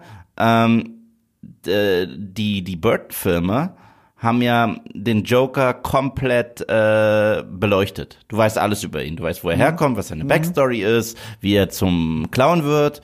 Und im Gegenzug dazu ist Batman mega subtil in dem Film. Da werden nur Sachen angedeutet. Er geht mal in irgendeine Gasse und legt da Rosen hin. Er ist ruhig, er spricht nicht aus, was er im Kopf hat. Er sitzt ruhig in seiner Betthöhle da und trauert. Und Nolan hat das geflippt, quasi. Also über Bruce wissen wir alles. Einfach alles, alles, alles. Und über den Joker nichts. Und das macht den Joker viel gruseliger. Das ist eine gute These. Die gefällt mir. Ja. Ja. Ähm, wir haben alles dazu gesagt. Jeder hat schon alles dazu gesagt. Ihr habt schon alles dazu gedacht. Deswegen gehen wir in den nächsten Film, über den man auch viel nachdenken muss, nämlich Inception von 2010. Nur zwei Jahre später. Wieder ein High-Concept-Film, nur zwei Jahre später. Der Typ arbeitet, der hört nicht auf zu arbeiten. Mit zwei Jahresabständen. Inception, der Film, dem wir es schulden, äh, de- dem wir es zu verdanken haben, dass danach jeder Trailer in den äh, folgenden sieben Jahren Wumm, Geräusche drin hatte. Das ging mit Inception los. bis dahin einer der persönlichsten Filme von Nolan. Ja. Sowohl aus den Motiven, die wir genannt haben, wegen dem Verlust der Frau, Ja. sich selbst reinschreiben als Hauptfigur, aber auch, ich guck gerade noch mal nach, das ist der erste Film nach Following in seiner Filmografie, den er komplett alleine geschrieben hat, von dem, von, wovon niemand anderem die Story ist oder so. Das ist der erste 100 ich kann alles machen, was ich will, Nolan-Film, weil bei Following, bei so einem kleinen Film kann er auch nicht machen, was er will. Bei Inception konnte er es. Nach The Dark Knight, das war so ein Hit, Warner hat ihm nur noch so einen Blanko-Check hingelegt. Hier, mach, was du willst und dann gib uns bitte danach einen Batman-Film. Und dann Ja. hat er das gemacht und dann war dieser Film auch noch verflucht erfolgreich, weil Prestige ist äh, zwar ein, auch ein High-Concept-Film irgendwo, weil Kostümdrama und so weiter, aber eher so ein Achtungserfolg. Ja. Inception war ein riesiger Erfolg, basierte auf keinem Franchise, war komplett allein von Nolan. Nolan hatte sich dank The Dark Knight einen so großen Namen gemacht, dass er das machen konnte. Und alles, was wir heute erleben, hat eigentlich mit Inception angefangen. Ich liebe den Film. Ich sag's, wie es ist. Ich war damals im Kino äh, mit meiner damaligen Freundin, noch einem Kumpel und seiner damaligen Freundin. Es war ein tolles Doppeldate, muss ich sagen. Und wir waren alle vier wie weggehauen, weggepustet damals. Und wir sind auch nur reingegangen wegen Dark Knight. Das war ja auch über im Trailer. Director of the Dark Knight. Und ähm, ich, ich muss sagen, der Film wird häufig kritisiert wegen dem Exposition Dumping. Ich kann es nicht mehr hören, weil, weil ich, ich bin, ich, Ich bin, spaß mir auch gern. Ich werde dich damit jetzt nicht weiter weil ich belästigen. bin bei Inception, ich sehe es genauso wie The Dark Knight. Das ist so ein Film, über den reden alle immer noch andauernd. Dabei ist der Film schon 23, äh, 13 Jahre alt. ja, zwei Sachen dazu. Du hast gesagt, man hat damals gewonnen mit The Director of, of The Dark Knight. Und jetzt Heute the direct, Inception. und danach wurde es immer The Director of The Dark Knight and Inception. Ja. Ja. Das sind die Sachen, für die man sich an, bei ihm immer erinnern wird. Und ich liebe dieses Wort Inception. Ich Mhm. liebe dieses Konzept. Ich liebe dieses Konzept so sehr, ich benutze es andauernd. Du hast es Zählt heute schon mal, wie erwähnt. oft. Ja, mehrmals schon, ne? Ich mache das die ganze Zeit. Das ist in der Popkultur genauso drin wie Matrix. Ja. Und der Film hat auch struktur äh, strukturelle Parallelen zu Matrix. In der Ja, Hinsicht, dass du in eine Welt eingeführt wirst. Es ist auch irgendwo, weißt du, was ich an dem Film, ja? Nee, du, direkt so. dazu, das würde ich höchstens noch Inception vorwerfen, aber das werfe ich ja Matrix auch nicht so sehr vor. Diese Konzepte sind nicht gänzlich neu. Ja, also ja. gerade Inception erinnert sehr stark an Philip K. Dicks Roman Ubik. Ja, ja. Ubik ist einer der, äh, gilt als einer seiner besten und ich finde es auch einer seiner besten, also der Autor von Blade Runner, wenn du, also von der Grundgeschichte von Blade Runner, äh, Philip K. Dick. Ähm, aber Ubik wurde, glaube ich, nie verfilmt, nicht mal ansatzweise, aber viele Filme wie Total Recall, was auch auf einer äh, äh, Philip K. Dick-Geschichte basiert, aber der Film Total Recall und der Film Matrix und der Film Inception nehmen ganz viel aus diesem Konzept von Ubik raus. Ja. Und äh, für mich vereint der so alles, was ich an Nolan liebe, eigentlich auch. Also es ist ein High Concept. Es ist sehr noir, trotzdem durch und durch von der Inszenierung. Ich, und es ist sehr spy-mäßig und slick und elegant. So gerade die Eröffnungsszene, die allererste Szene, die dich ja mitten in die Handlung reinwirft mit Leo, äh, dabei Ken Watanabes Charakter zusammen mit Joseph Gordon-Levitt und dann ist da die Femme Fatale gespielt von Marion Cotillard. Ähm, das ist allein schon Kinogold. Ja, dann wird der Film bricht es, weil du denkst, okay, das ist ein reiner Spy-Film, aber halt in Träumen. Nein, es ist ein Heist-Movie. Man muss ein Team versammeln und ich liebe Heist-Filme. Äh, das Team ist auch so herrlich unterschiedlich. Tom Hardy ist so der coole, äh, Joseph Gordon-Levitt ist so der strikte und unser Hauptcharakter hat dann doch diesen emotionalen äh, Kick, der da ist, dass er seine Kinder wiedersehen will und da was Tragisches passiert ist. Und dann flippen wir einfach aus mit dem Konzept und haben so viel Spaß, haben so spektakuläre Set-Pieces. Gleichzeitig getragen wird er von sehr starken Performances und eben nicht nur von Expositionsdumping. Und zu jeglichem Expositionsdumping gibt es derartig unfassbare Bilder, dass es mir egal ist, dass da, dass da Exposition rumgedammt wird. Ja, das ist nicht, Mhm. das ist nicht, äh, das ist Katana, she's got my back. So, das ja, ist es stimmt. nicht. Du rollst nicht mit den Augen, das jetzt nicht unbedingt. Genau. Ähm, Und- aber lass uns auch weg von diesem Exposition-Dumping. Ah, sorry, was ist denn und? Und es ist wahrscheinlich mein Lieblings-Hans Zimmer-Score für einen Nolan-Film. Das ist ein Fair Point. Ja, könnte sein. Ja, gebe ich dir recht. Ja. Es ist Inception. Ähm, äh, viele sagen, glaube ich, Interstellar, aber ähm, ich würde sagen, es ist äh, äh, Inception, doch. Außer vielleicht The Dark Knight, aber ja, es ist eine Evolution davon, von ihrer Zusammenarbeit aus The Dark Knight. Ähm, ich meine, der Score in The Dark Knight und Batman Begins ist ja von, von Hans Zimmer und James Newton Howard. Aber in The Dark Knight ist er noch mehr von Hans Zimmer Mhm. Ja, als von James. Mhm. Newton Howard. Das hört man. Und in Inception hört man, dass es nur noch Hans Zimmer war. Ja. Ähm, äh, ja, das steckt da drin und irgendwas, irgendwas wollte ich noch sagen, was mir wichtig ist. Ach ja, Inception, was, was mir wichtig ist. Du hast es schon gesagt, was mir wichtig ist. James Bond. Ja. Und äh, dieses James Bond-Themen, das zieht sich ja schon durch The Dark Knight und Batman Begins. Ja. Die Bruce Wayne-Persona, die Bruce Wayne in der Öffentlichkeit darstellt, ist eigentlich ein verkappter James Bond-Playboy. Ja, Da hat man schon Skyhook. gemerkt, dass Christopher Nolan so ein großer Bond-Fan ist. Aber er selber sagt über Inception, äh, es ist embarrassingly James Bond. Also jeder sieht, wie sehr er sich bei James Bond bedient, besonders bei seinem Lieblings-James Bond-Film. Weißt du, welcher es ist? On Her Majesty's Secret Service mit George, George Lazenby. Lazenby. Ja. Und äh, ich behaupte, es ist auch einer meiner Lieblings-James Bond-Filme, mit dem Problem, dass der sehr bemühte und eigentlich ganz okaye George Lazenby halt die Hauptrolle spielt. Äh, normalerweise hätte es Sean Connery getan. Und ich behaupte bis heute, wenn Sean Connery, so wie geplant, in, in On Her Majesty's Secret Service die Hauptrolle gespielt hätte, wäre das der beste Bond-Film aller Zeiten. Und gerade das Finale von Inception klaut so viel aus den, Ja, diese Film. ganze Skisequenz. Ja, alles mit den Skiern, äh, der Schnee, diese Station, in die sie einbrechen, die dann in die Luft fliegt und alles. Das ist alles einfach on a Majesty's Secret Service. Selbst die Klamotten, die die Leute dabei anhaben.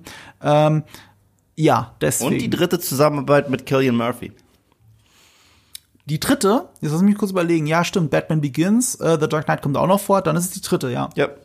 Springen wir weiter. Ja, wir müssen Weil dann unser weiter zu Podcast, zwei Jahre auch, später. unser Podcast muss auch irgendwann zu Potte kommen. Ja, das kommt noch dazu. äh, Interstellar? Ah, nee. Nee. The Dark Knight The Dark Rises. Knight Rises. Das, warum Warner Geld für Inception gegeben hat. The Dark Knight Rises ist für mich sein unterschätztester Film. Das ist für mich ein Film, der sehr auf die Mütze kriegt, der extrem viel Plot-Convenience hat, das stimmt. Der für mich aber der emotionalste Batman-Film ist der gesamten Trilogie. Der mit Bane einen phänomenalen äh, Antagonisten hat. Ja. der ein paar der spektakulärsten Setpieces je in einem Superheldenfilm hat. Ich meine, die, allein diese Schlacht am Ende mit diesen Polizisten und den äh, Guerillas, das äh, wurde ohne ähm, äh, CGI Enhancement gedreht. Also das hat sich wirklich kontrolliertes Chaos genannt am Set, weil sie dort wirklich hunderte von Extras hatten, die aufeinander geraten sind. Das Flugzeug, das sie da am Anfang in die Luft gesprengt haben, das haben die auch gemacht. Ähm, ich liebe Bruce's Arc, dass er die Angst wiederfinden muss, um Batman zu werden. Und alle seine Sequenzen dort in diesem, äh, in diesem Gefängnis dort im Nirgendwo, äh, dass das auch so full circle ist mit Batman Begins. Why do we fall? So we learn how to uh, pick ourselves up again, Bruce. Das mag ich total gerne. Ich liebe ja eh in allen drei Filmen gibt's ja dieses Batman-Logo, das für irgendwas steht. Weißt du, so im ersten haben wir das Batman-Logo, das aus mehreren Fledermäusen so zusammengewirbelt wird bei Batman Begins. Das steht noch für die Angst von dem, was Bruce's Angst ist, seine Eltern zu verlieren und die Fledermäuse. Im zweiten haben wir das Bat-Symbol, das angezündet wird. Ja, es ist halt aus Flammen formt es. Aus Flammen geformt, weil Ja. die Ordnung, die Batman gerade mit Gordon und Dent etablieren wird, wird wortwörtlich in Flammen aufgehen durch den Joker. Mhm. Das ist Chaos trifft auf Ordnung. Und der dritte Film bildet das Bat-Symbol durch ein Eis, das langsam auftaut. So krick, krick. Das liebe ich, weil es steht erstens dafür, dass sowohl Bruce, äh, Bruce ist in der Zeit eingefroren, nach dem, was mit Rachel Dawes passiert ist. Er ist, äh, er hat acht Jahre lang, er war nur noch eingefroren und hat sich kein bisschen weiterentwickelt, weil er so traumatisiert ist erneut. Und gerade dieses Auftauen muss durch das Symbol seiner Angst geschehen. Die Fledermaus, um wieder Batman zu werden, um diese Stadt erneut zu retten. Und ich kann nicht über Dark Knight Rises sprechen, ohne Folgendes zu machen. I think darkness is your ally. I was molded by it. Ich liebe das daran. Ich liebe Bane in dem Film. Also wirklich, Bane finde ich fantastisch. Fantastisch gespielt auch von Tom Hardy. Ähm, aber ist natürlich auch stellvertretend so ein bisschen für all das, was mit dem Film nicht stimmt, finde ich. Ja- machen wir uns ja nichts vor. Du findest jetzt super, aber den Film gäbe es nicht so, wenn Heath Ledger nicht gestorben wäre. Wir Ja. hätten einfach einen anderen Film gekriegt. Er hat auch bei der Batman-Trilogie ja nur von Film zu Film gedacht. Er hat die Joker-Karte nur als Gag drin gehabt, ohne zu wissen, ob er überhaupt noch einen zweiten Film machen wird. Ne? Ähm, er hat halt The Dark Knight geschrieben, wie The Dark Knight ist, aber er hätte garantiert in dem nächsten Film äh, Joker wieder eingeführt, aber es ging ja nicht. Und das merkt man dem Film halt an. Äh, er, muss, er muss einen anderen Weg finden. Was Dark Knight Rises ja eigentlich ist, ist Christopher Nolans Version von The Dark Knight Returns. Ja. Und The Dark Knight Returns ist halt der einer der aller, allerbesten Batman-Comics, die es überhaupt gibt. Ähm, und damit kann es halt nicht Schritt halten, weil es halt so viel auf einmal will. Ich, ich habe ja schon gesagt, äh, Batman Begins basiert auf Blade Runner. Äh, The Dark Knight basiert auf Heat. Das Problem von The Dark Knight Rises ist, es basiert auf einem Buch. Weil wir sind beim Literaturwissenschaftler Christopher Nolan. Er hat es basiert auf Charles Dickens' A Tale of Two Cities. Das äh, kann man am ehesten, finde ich, gerade noch vergleichen mit Gangs of New York von Martin Scorsese. Deswegen auch diese Schlacht mit den Polizisten. Und es ist ja wirklich eine Prügelei. Aber ich sitze da jedes Mal vom Fernseher und denke so, äh, warum schießen die nicht? Also wenn die mit äh, Assault Rifles aufeinander schießen, dann gehen diese Kugeln durch die Reihen nur so durch. Es ist so, weißt du, äh, ich werde zu oft in The Dark Knight Rises daran erinnert, wie konstruiert dieser Film ist. Also auch mit dieser Prämisse für den letzten Akt, mit dem abgeschotteten Gotham und so. Das ist eigentlich alles irgendwie ganz cool, aber gleichzeitig halt so ein Humbug, dass ich, dass, dass ich da nicht so ganz drüber hinwechseln kann. Ich finde, glaube ich, die erste Hälfte von The Dark Knight Rises fantastisch. Ich würde es so, so eingrenzen, wie du bei Batman Begins. Ich mag sogar das, was du in deinem Video immer als Zirkelschluss bezeichnest, was es hier richtig viel gibt. Sogar inszenatorisch. Zum Beispiel der erste Kampf zwischen Batman und Bane. Das ist ja eigentlich nur eine, also Batman wird einfach nur zerstört. Ja? Aber es fängt an mit einem Schlag, den Bane einfach auffängt. Mit der Hand. Und guckt ihn an, Victory has defeated you. weißt du? Und, äh, und, und, und prügelt ihn einfach tot, quasi. Und wenn er zurückkommt, geht der Kampf genauso wieder los. Batman äh, holt aus, Bane fängt die Faust, aber diesmal hat Batman so einen Widerstand, dass man einfach nur in Banes Augen sieht, oh, oh shit, oh, oh shit, das ist nicht der, den ich letztens noch verprügelt habe. Und es geht weiter. Und das, das, das, das, ist, das ist, Mann, das ist der, das ist der Rocky 3 Effekt. ja, hat nicht Kevin Smith das gesagt, dass The Dark Knight Rises eigentlich Rocky 3 ist? Das ist gar kein so schlechter Vergleich, ehrlich gesagt. Ja. Äh, ja, er hat seine Momente. Du, ich, allein dieser Anfang. Der Anfang ist eine 10 von 10. Das mit dem Flugzeug, allem da dran. Und auch, auch ein tolles Bewe toller Beweis dafür, wie Nolan arbeitet. Wir denken natürlich dran, du hast auch gerade nochmal gesagt, wie echt das alles ist, was sie da Ja. gemacht haben. Sie haben ein echtes Flugzeug abgeschleppt und so. Aber gleichzeitig ist er ein tolles Beispiel dafür, wie man mit VFX umgeht. Ja. Also Nolan hat ja mal einen Preis von der Gewerkschaft der VFX-Künstler bekommen für seine Arbeit mit VFX, wie er das macht, wie er CGI einsetzt.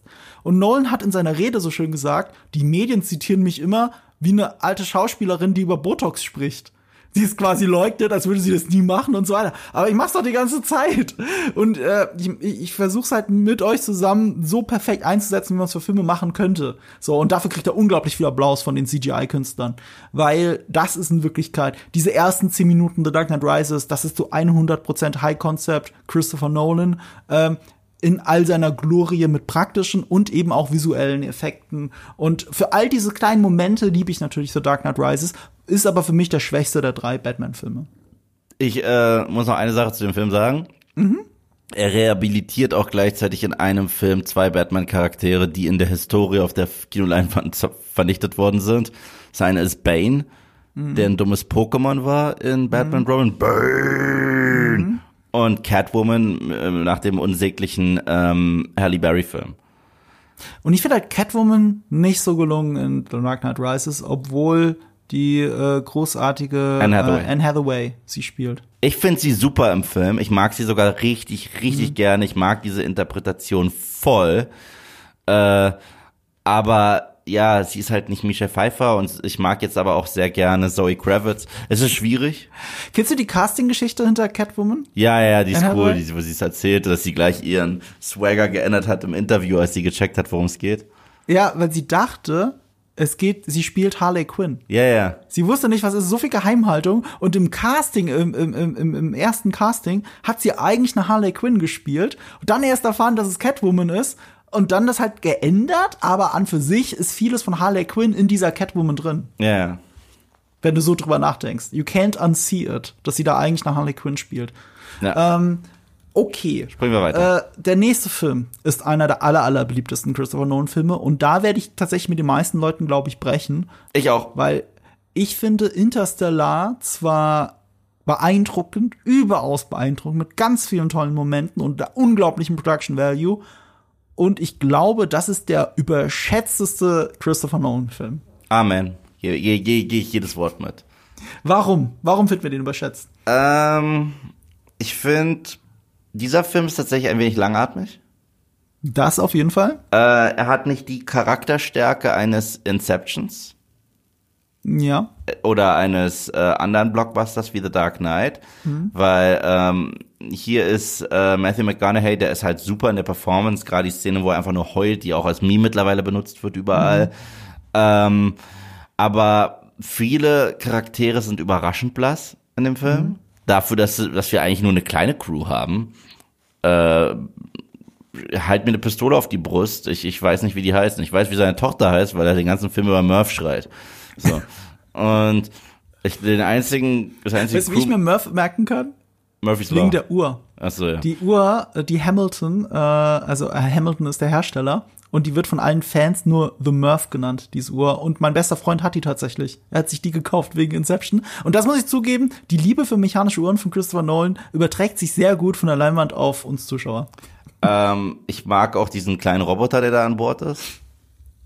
Äh, ja, aber wie hieß der nochmal? Ja, auch keine Ahnung. Ach, das kann man sich nicht merken. Äh, die Bilder sind spektakulär. Das ist so Nolans Versuch, so Mhm. ein bisschen 2001 A Space Odyssey einzufangen, diese Magie. Absolut. Ich finde, das ist sogar die Light-Version einfach von 2001 von Kubrick. Gerade in den ruhigeren Sequenzen. Die Ja. sind auch ganz stark. Es sind opulente Bilder. Es ist erneut ein High Concept mit diesen schwarzen Löchern und Zeitverschiebungen und hast du nicht gesehen. Es macht auch Spaß. Es ist, äh, aber es ist irgendwas an dem Film, was mir beim Pacing nicht so zusagt. Es ist etwas, was äh, mich stört, dass diese Astronauten sich gegenseitig die ganze Zeit den Plot erklären. Das ist in dem Film, das ist der Film, wo, wo ich der bin, was viele bei Inception sind. Mhm. Weil die erklären sich die ganze Zeit. Und ich finde halt, das, das Ende ist halt so ein bisschen, äh, das könnte aus Captain Planet kommen. Also Captain Planet, äh, falls die ihn noch kennen. So. Das ist, das ist jetzt echt eine interessante These. Wieso Captain Planet? Sag ich dir. Weil bei Captain Planet gibt's doch die Kids mit den Ringen, die Ja. dann diesen Fukuhila-Ralle Ja. da so vorrufen. Da gab's Wind, da gab's Erde, da gab's Wasser und da gab's Mhm. Feuer. Aber was war der letzte Ring? Äh, weiß ich nicht. Liebe! Ach so, und ja. und, und ja, und genau das ist bei, bei, bei Interstellar der Fall. So, genau das ist bei Interstellar der Fall, weil die erklären alles so höchst wissenschaftlich und minutiös, minutiös äh, recherchiert, wie das alles funktioniert, aber am Ende ist es, ja, aber Liebe ist diese einzige Kraft, die das so wirklich hinkriegt und deswegen sieht er da Murph in dieser komischen Matrix und ja. Das, Das ich- ist halt, ja, das ist so, weißt du, ähm, das es ist ist schon, unpassender Kitsch. ja, es ist genau, es ist, es ist so ein vorausgeschickter Kitsch, den du blind annehmen musst, weil du alles wissenschaftlich ja auch angenommen hast. Und gleichzeitig dekonstruiert sich der Film damit. Du hast ja schon gesagt, hier, dieses, dieses Meme, McConaughey weint. Und ganz ehrlich, man sitzt im Kino und will mitweinen. So, ne, es ist seine Tochter. Aber du hast ja schon so schön gesagt, sein Sohn ist ihm in diesem Film scheißegal. Aber richtig. Und dadurch, dass es Timothy Chalamet und Casey Affleck sind, wird mir noch mehr, wird ich noch mehr darauf hingewiesen, äh, durch diese bekannten Gesichter mittlerweile. Ähm, warum ist das, warum warum ist ihm diese Nebenfigur jetzt egal? So, das ist ganz komisch. Und, und es geht um Murph und ich glaube das ja, aber dann trifft er am Ende auf sie und redet halt fünf Minuten mit ihr. Ich telefoniere mit meiner Mutter länger und ich sehe die öfter, als, als er Murph sieht. Weißt du, was ich meine? Ja. Er redet fünf Minuten mit ihr und geht wieder. Ja. So, das ist doch nicht euer Ernst. Ja. Ja, weil dann geht's zurück zum, zur wissenschaftlichen Mission. Dann ist es so nach dem Motto, jetzt keine Zeit mehr für Emotionen. Und das beißt sich sehr. Der Film weiß nicht, was er sein will, weil er will irgendwo sehr kitschig sein und äh, auf die Tränendrüse drücken und auf der anderen Seite will er so sehr penibel, genau wissenschaftlich akkurat sein. Und ich finde, das, das beißt sich krass in dem Film. Ich finde, es beißt sich richtig krass in dem Film. Das machen die bei Inception erneut besser, weil die äh, Motivation von Cobb ist sehr persönlich, die verlieren wir nie aus dem Auge. Inception ist der Weg dahin. Ja, und aufgrund seiner angeknacksten Psyche und weil es mit Träumen zu tun hat, bringt er etwas von seinem Trauma mit in den Auftrag rein, der den Auftrag vereitelt, und zwar eine Projektion seiner Frau, die dann dort die femme fatale ist. Und das ist geil. So. Und äh, dann mu- muss er sich nämlich auch noch mit Schuldgefühlen bewusst werden und so. Das ist, das ist geil. Aber hier ist es so, und das haben wir auch. Das ist so der Uwe, der ist auch dabei. Ja, das muss jetzt natürlich auch Ich sein. weiß, aber ich wir, bin der Uwe oder was. Es wir haben den Vergleich halt mit 2001 gebracht Aua. und das, das trifft es eigentlich ganz gut, weil zwei, äh, ich hoffe, es geht dir gut. Ja, ich habe gerade zu doll gegen meine Lehne gehauen. Weißt du, manchmal Kammer schlägt manchmal sehr schnell zu, im wahrsten Sinne des Wortes. Wieso hab ich gemacht? Wird dann Uwe, Uwe, Uwe. Was hast du jetzt davon? Jetzt ist der Schmerz auch dabei, Yves. Ähm, äh, hier 2001 von Kubrick. Kubrick war so clever, sich nicht die Blöße zu geben, weil der Film ist so hochphilosophisch und so unerklärlich, dass du über sowas ja hinwegsehen kannst, wie der Film sich auflöst, wie er endet, äh, was er uns eigentlich damit sagen will. Und Nolan ist in dem Film sehr dabei, alles zu erklären, sowohl emotional als auch wissenschaftlich. Und am Ende ergibt weder die Emotionen noch die Wissenschaftlichkeit. Das, das ist ja wirklich auch Ende, das ist ja Hanebüchen mit der, mit der Formel und dann ist die ganze Welt gerettet und die hat er da drüber gemorst. Wo hat er die überhaupt her? Es ist, es ist wirklich, es ist Hanebüchen. Bis dahin, bis zu einem gewissen Grad ist das ein super realistischer Film. Und dann wird er Hanebüchen. Ich liebe das Wort übrigens, Hanebüchen. Ja, ich mag's auch, deswegen benutze ich es so viel. Auch in Ermangelung anderer ähnlicher Worte, die das so gut beschreiben. Und äh, deswegen ist Interstellar für mich halt die Light-Version von 2001 und das macht ihn so toll. Aber jeder, der mir sagt, das ist der bessere Film als 2001, hat er 2001 nicht gesehen. Ja. Und wir Also springen weiter nächsten erlebt. Film. Und wir springen weiter in den nächsten Film. Wir müssen weiterspringen zu dem Lieblingsfilm von Tarantino von Nolan. Und das kann ich sehr gut verstehen, nämlich Dunkirk, nur drei Jahre später, 2017, auch wieder alleine von äh, Christopher Nolan. Interstellar war übrigens mit Jonathan Nolan wieder. Ähm, ich liebe Dunkirk.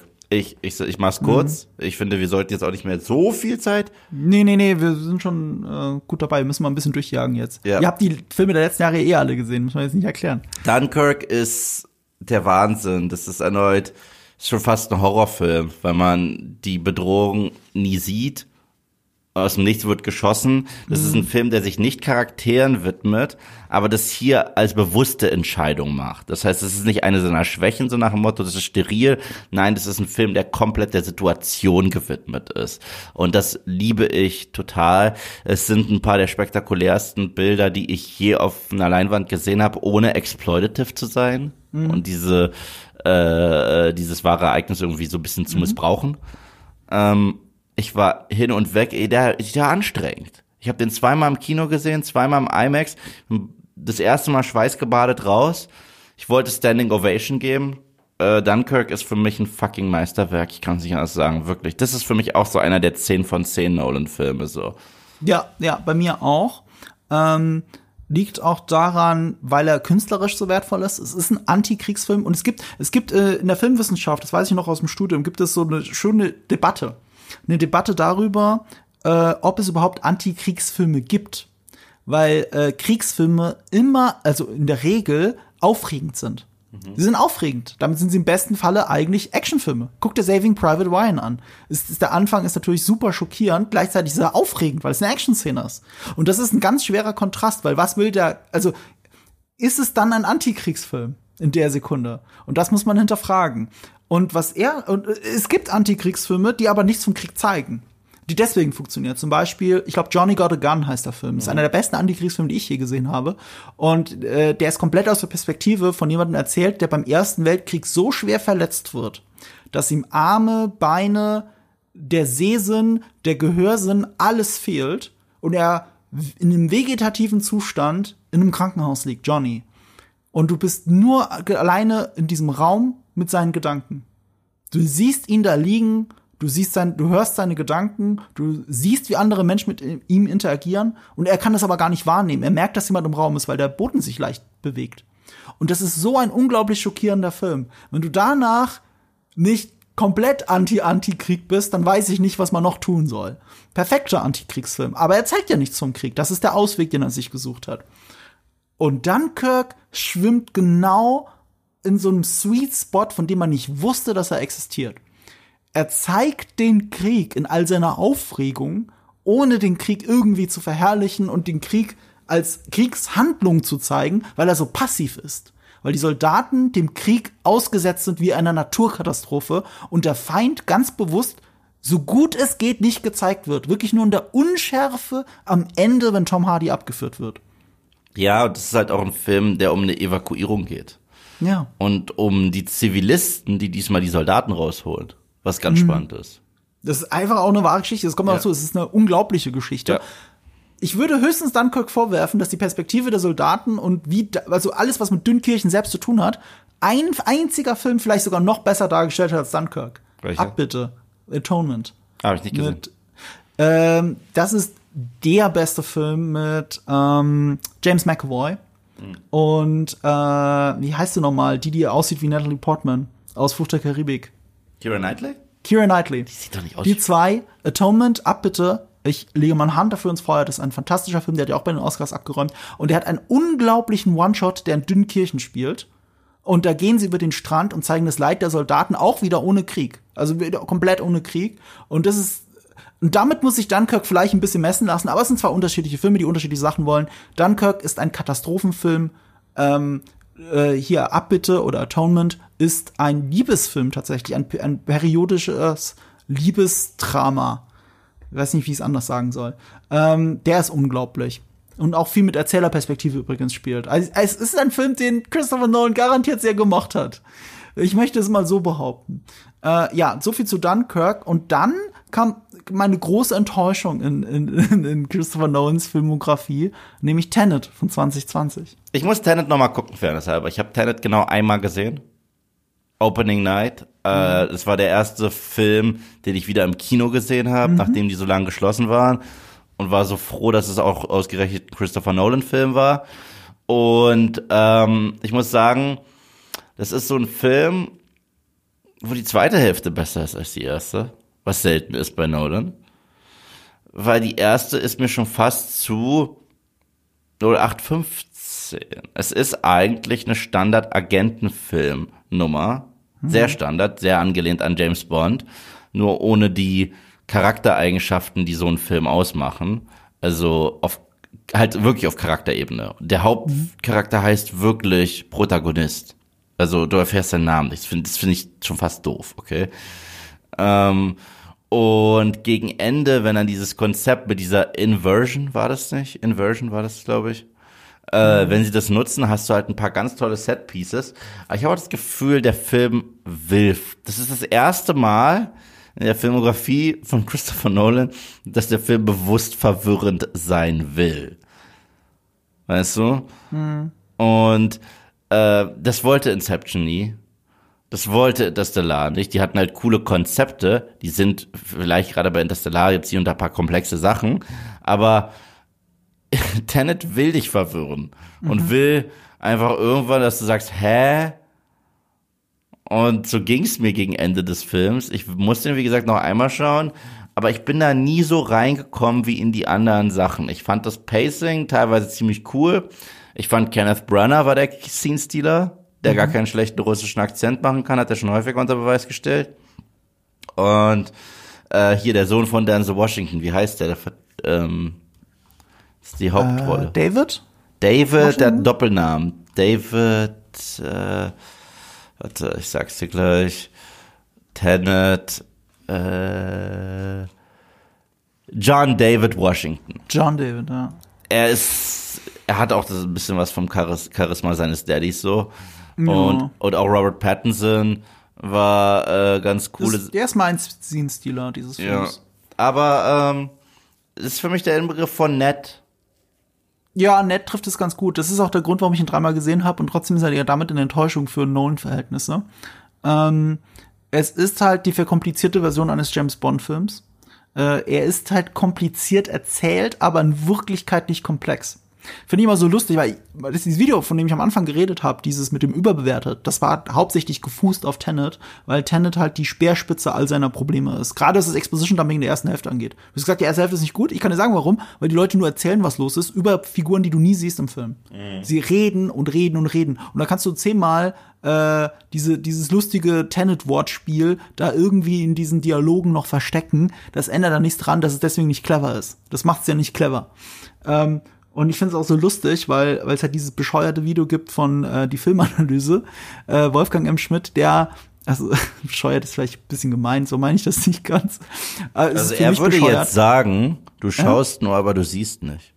Ja, genau. Äh, ich äh, ich sehe ja nicht hin. Ähm, es ist deswegen bescheuert, weil es bescheuert für mich ist. Also es macht mir das Leben unangenehm, weil ich habe eben mein anderes Tenet-Video mit einer ganz anderen Perspektive, vor allem über die Arbeitsweise von Nolan. Er redet über das Ideologische von Nolan, ich rede über die Arbeitsweise. Und die häufigsten Widerspruch, den ich dann unter meinem Video lesen muss, ist eine Verlinkung zu dem anderen Video. Deswegen ist das so bescheuert für mich, dass ich mich dann damit auseinandersetzen muss, obwohl das andere sich mit ideolo- ideologischen Themen auseinandersetzt. Aber einen konkreten Vorwurf kann ich Wolfgang M. Schmidt schon machen, nämlich, äh, dass er davon redet, wie unglaublich clever und äh, wie unglaublich clever dieser Film sein soll, Tenet. Es aber all diese diese Cleverness und der Aussage darauf fußt, dass der Bösewicht am Ende einen Monolog am Telefon hält da würde man erst erkennen, worum es in Tenet wirklich geht. Und das ist ja so genial. Und es ist halt nicht genial, egal wie clever oder unclever die Aussage ist. Es ist nicht genial, wenn es der Bösewicht am Ende in einem dahergeschissenen Monolog erklären muss. Exposition dumpen muss, worum es wirklich geht. Und ich würde sogar so weit gehen, dass sich eigentlich Wolfgang Schmidt in der Aussage sogar täuscht.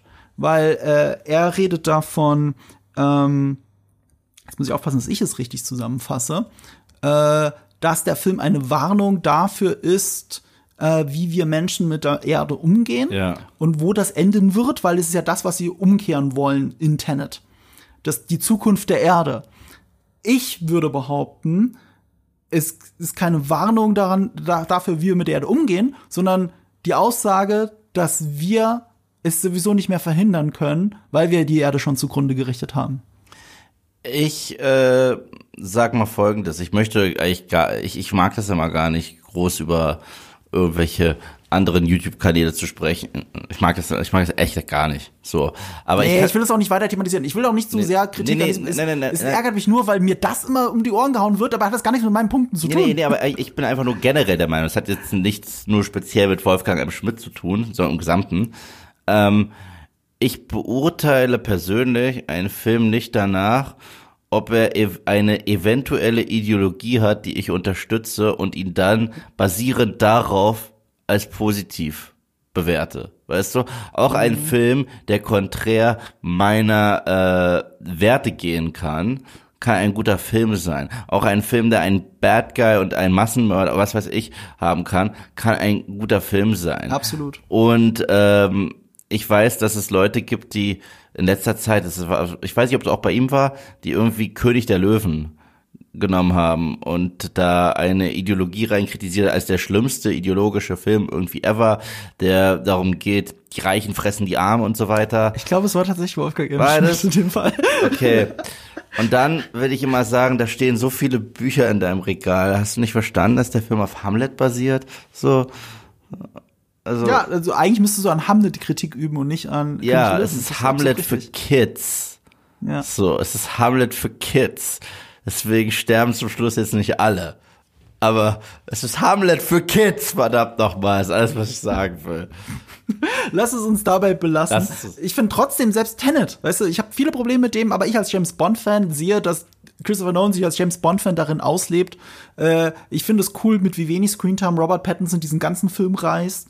Ähm, ich mochte Tenet. Ich finde nur, es ist halt kein geniales Meisterwerk. Mit Abstand überhaupt nicht. Ich habe ihn trotzdem dreimal im Kino gesehen, weil es war mitten in der Pandemie und ich war einfach froh, wieder ins Kino gehen zu können. Und dann lasse ich mir halt von Ludwig Göransson, der hier Hans Zimmer abgelöst hat, weil Hans Zimmer Dune gemacht hat, ähm, lasse ich mir halt diesen Score auch noch um die Ohren hauen äh, und die Bilder eben von äh, heute von heute mal. Heute von heute mal ist der, ne? So lustig. Der neue Kameramann halt von Christopher Nolan seit seit Dunkirk oder Interstellar. Ich glaube, The Dark Knight Rises war der letzte von Wally Pfister. Ah, hier, Also- echt? Heute von heute mal. Ja, heute von Ist heute ein, mal. ist es ein Holländer? Äh, Ja, ist er. Das ist ganz toll. Ja, auf jeden Fall ist das der etwas kräftige Typ, der immer diese riesigen IMAX-Kameras schultert. Also der Film wird diesen riesigen IMAX-Kameras in diesen Behind-the-Scenes bei Nolan-Filmen heutzutage. Ja, die letzten Das drei. ist er. äh, nee, das die ist heute von heute mal. Die, die letzten, er hat Dunkirk, Tenet und ob man, ah, er hat auch Nope gemacht für Jordan Peele, weil der sah so toll aus. Ja, daran liegt's. Heute von heute mal. Und Ludwig, ich meine, jetzt hat sich Nolan halt so, also wenn er schon nicht Hans Zimmer haben konnte und weil Wally Pfister jetzt doch lieber Regie gemacht hat, er hat gewechselt auf heute von heute mal auf einen der besten Kameramänner der Welt. Und also jetzt spätestens, dank diesen ganzen neuen Sachen. Und Ludwig Göransson, der wahrscheinlich talentierteste Komponist seiner Generation. Du hast Fisten gesagt. Was? Habe ich nicht gesagt. Doch, Komponist. Nachname von einem war Pfister, keine Ahnung. Wally Pfister. Das ist der Kameramann von der Dark Knight Trilogie. Du merkst, dass ich Der- langsam fertig bin. Ja, ja, ich merke, dass du fertig wirst. Der hat Transcendence gemacht. Das war sein Regiedebüt. Weißt du, der Johnny Depp-Film? Ja, ich habe den gekonnt vergessen. So. Ja, und seitdem arbeiten die nicht mehr zusammen. Ich hoffe, es liegt nicht an dem Film selber. Okay, Oppenheimer. Ich sag jetzt nichts mehr zu Oppenheimer, weil ich letzte Woche anderthalb Stunden über Oppenheimer geredet habe. Ich kann nur sagen, ich habe in der Zwischenzeit noch mal gesehen. Ja. Und äh, es festigt meine Einstellung, die ich so. Ich war unentschlossen, was ich besser finde, Oppenheimer oder Dunkirk. Ja. Weil so unterschiedlich sie gemacht sind, durch diese Period Piece, durch diese, wie soll ich sagen, diese kreative Herangehensweise, eine historische Geschichte zu erzählen, habe ich die trotzdem sehr ähnlich gewertet. Vor allem, weil, ich habe das ja auch in dem Podcast als Gastbeitrag gesagt, The Dark Knight ist halt- äh, Dunkirk ist halt für mich ein Kriegsfilm ohne Krieg. Und äh, Oppenheimer ist für mich ein Film über das Ende der Welt ohne das Ende der Welt. Und deswegen fand ich sie sehr ähnlich. Und nach dem zweiten gucken muss ich sagen, ich finde Oppenheimer besser. Okay, ich guck den noch ein zweites Besser Mal tatsächlich, nächste Woche. Ähm, Also so viel mehr will ich ja nicht zu sagen. Nur eine Sache, eine kleine Anekdote. Bitte. Ich habe ja gesagt, dass Christopher Nolan immer nach einem Film entscheidet, was der nächste Film wird. Ne? Mhm. Und bei Oppenheimer kommen da ein paar Sachen zusammen. Das eine ist, er wollte schon immer ein Biopic machen, aber über Avi, äh, über äh, also äh, hier Howard Hughes, den Leonardo DiCaprio in Aviator gespielt hat. Mhm. Ja. Und dieses DiCaprio, äh, dieses äh, Howard Hughes Biopic, das Nolan machen wollte mit Jim Carrey in der Hauptrolle, Ja. ist nur deswegen nicht an Start, weil Martin Scorsese schneller war. Ah, okay. Und dann hat er das gescrapped. Aber, dass er daraus gelernt hat für dieses Drehbuch, und er sagt bis heute, das ist vielleicht sogar sein bestes Drehbuch jemals gewesen, er hat es nur nie verfilmt.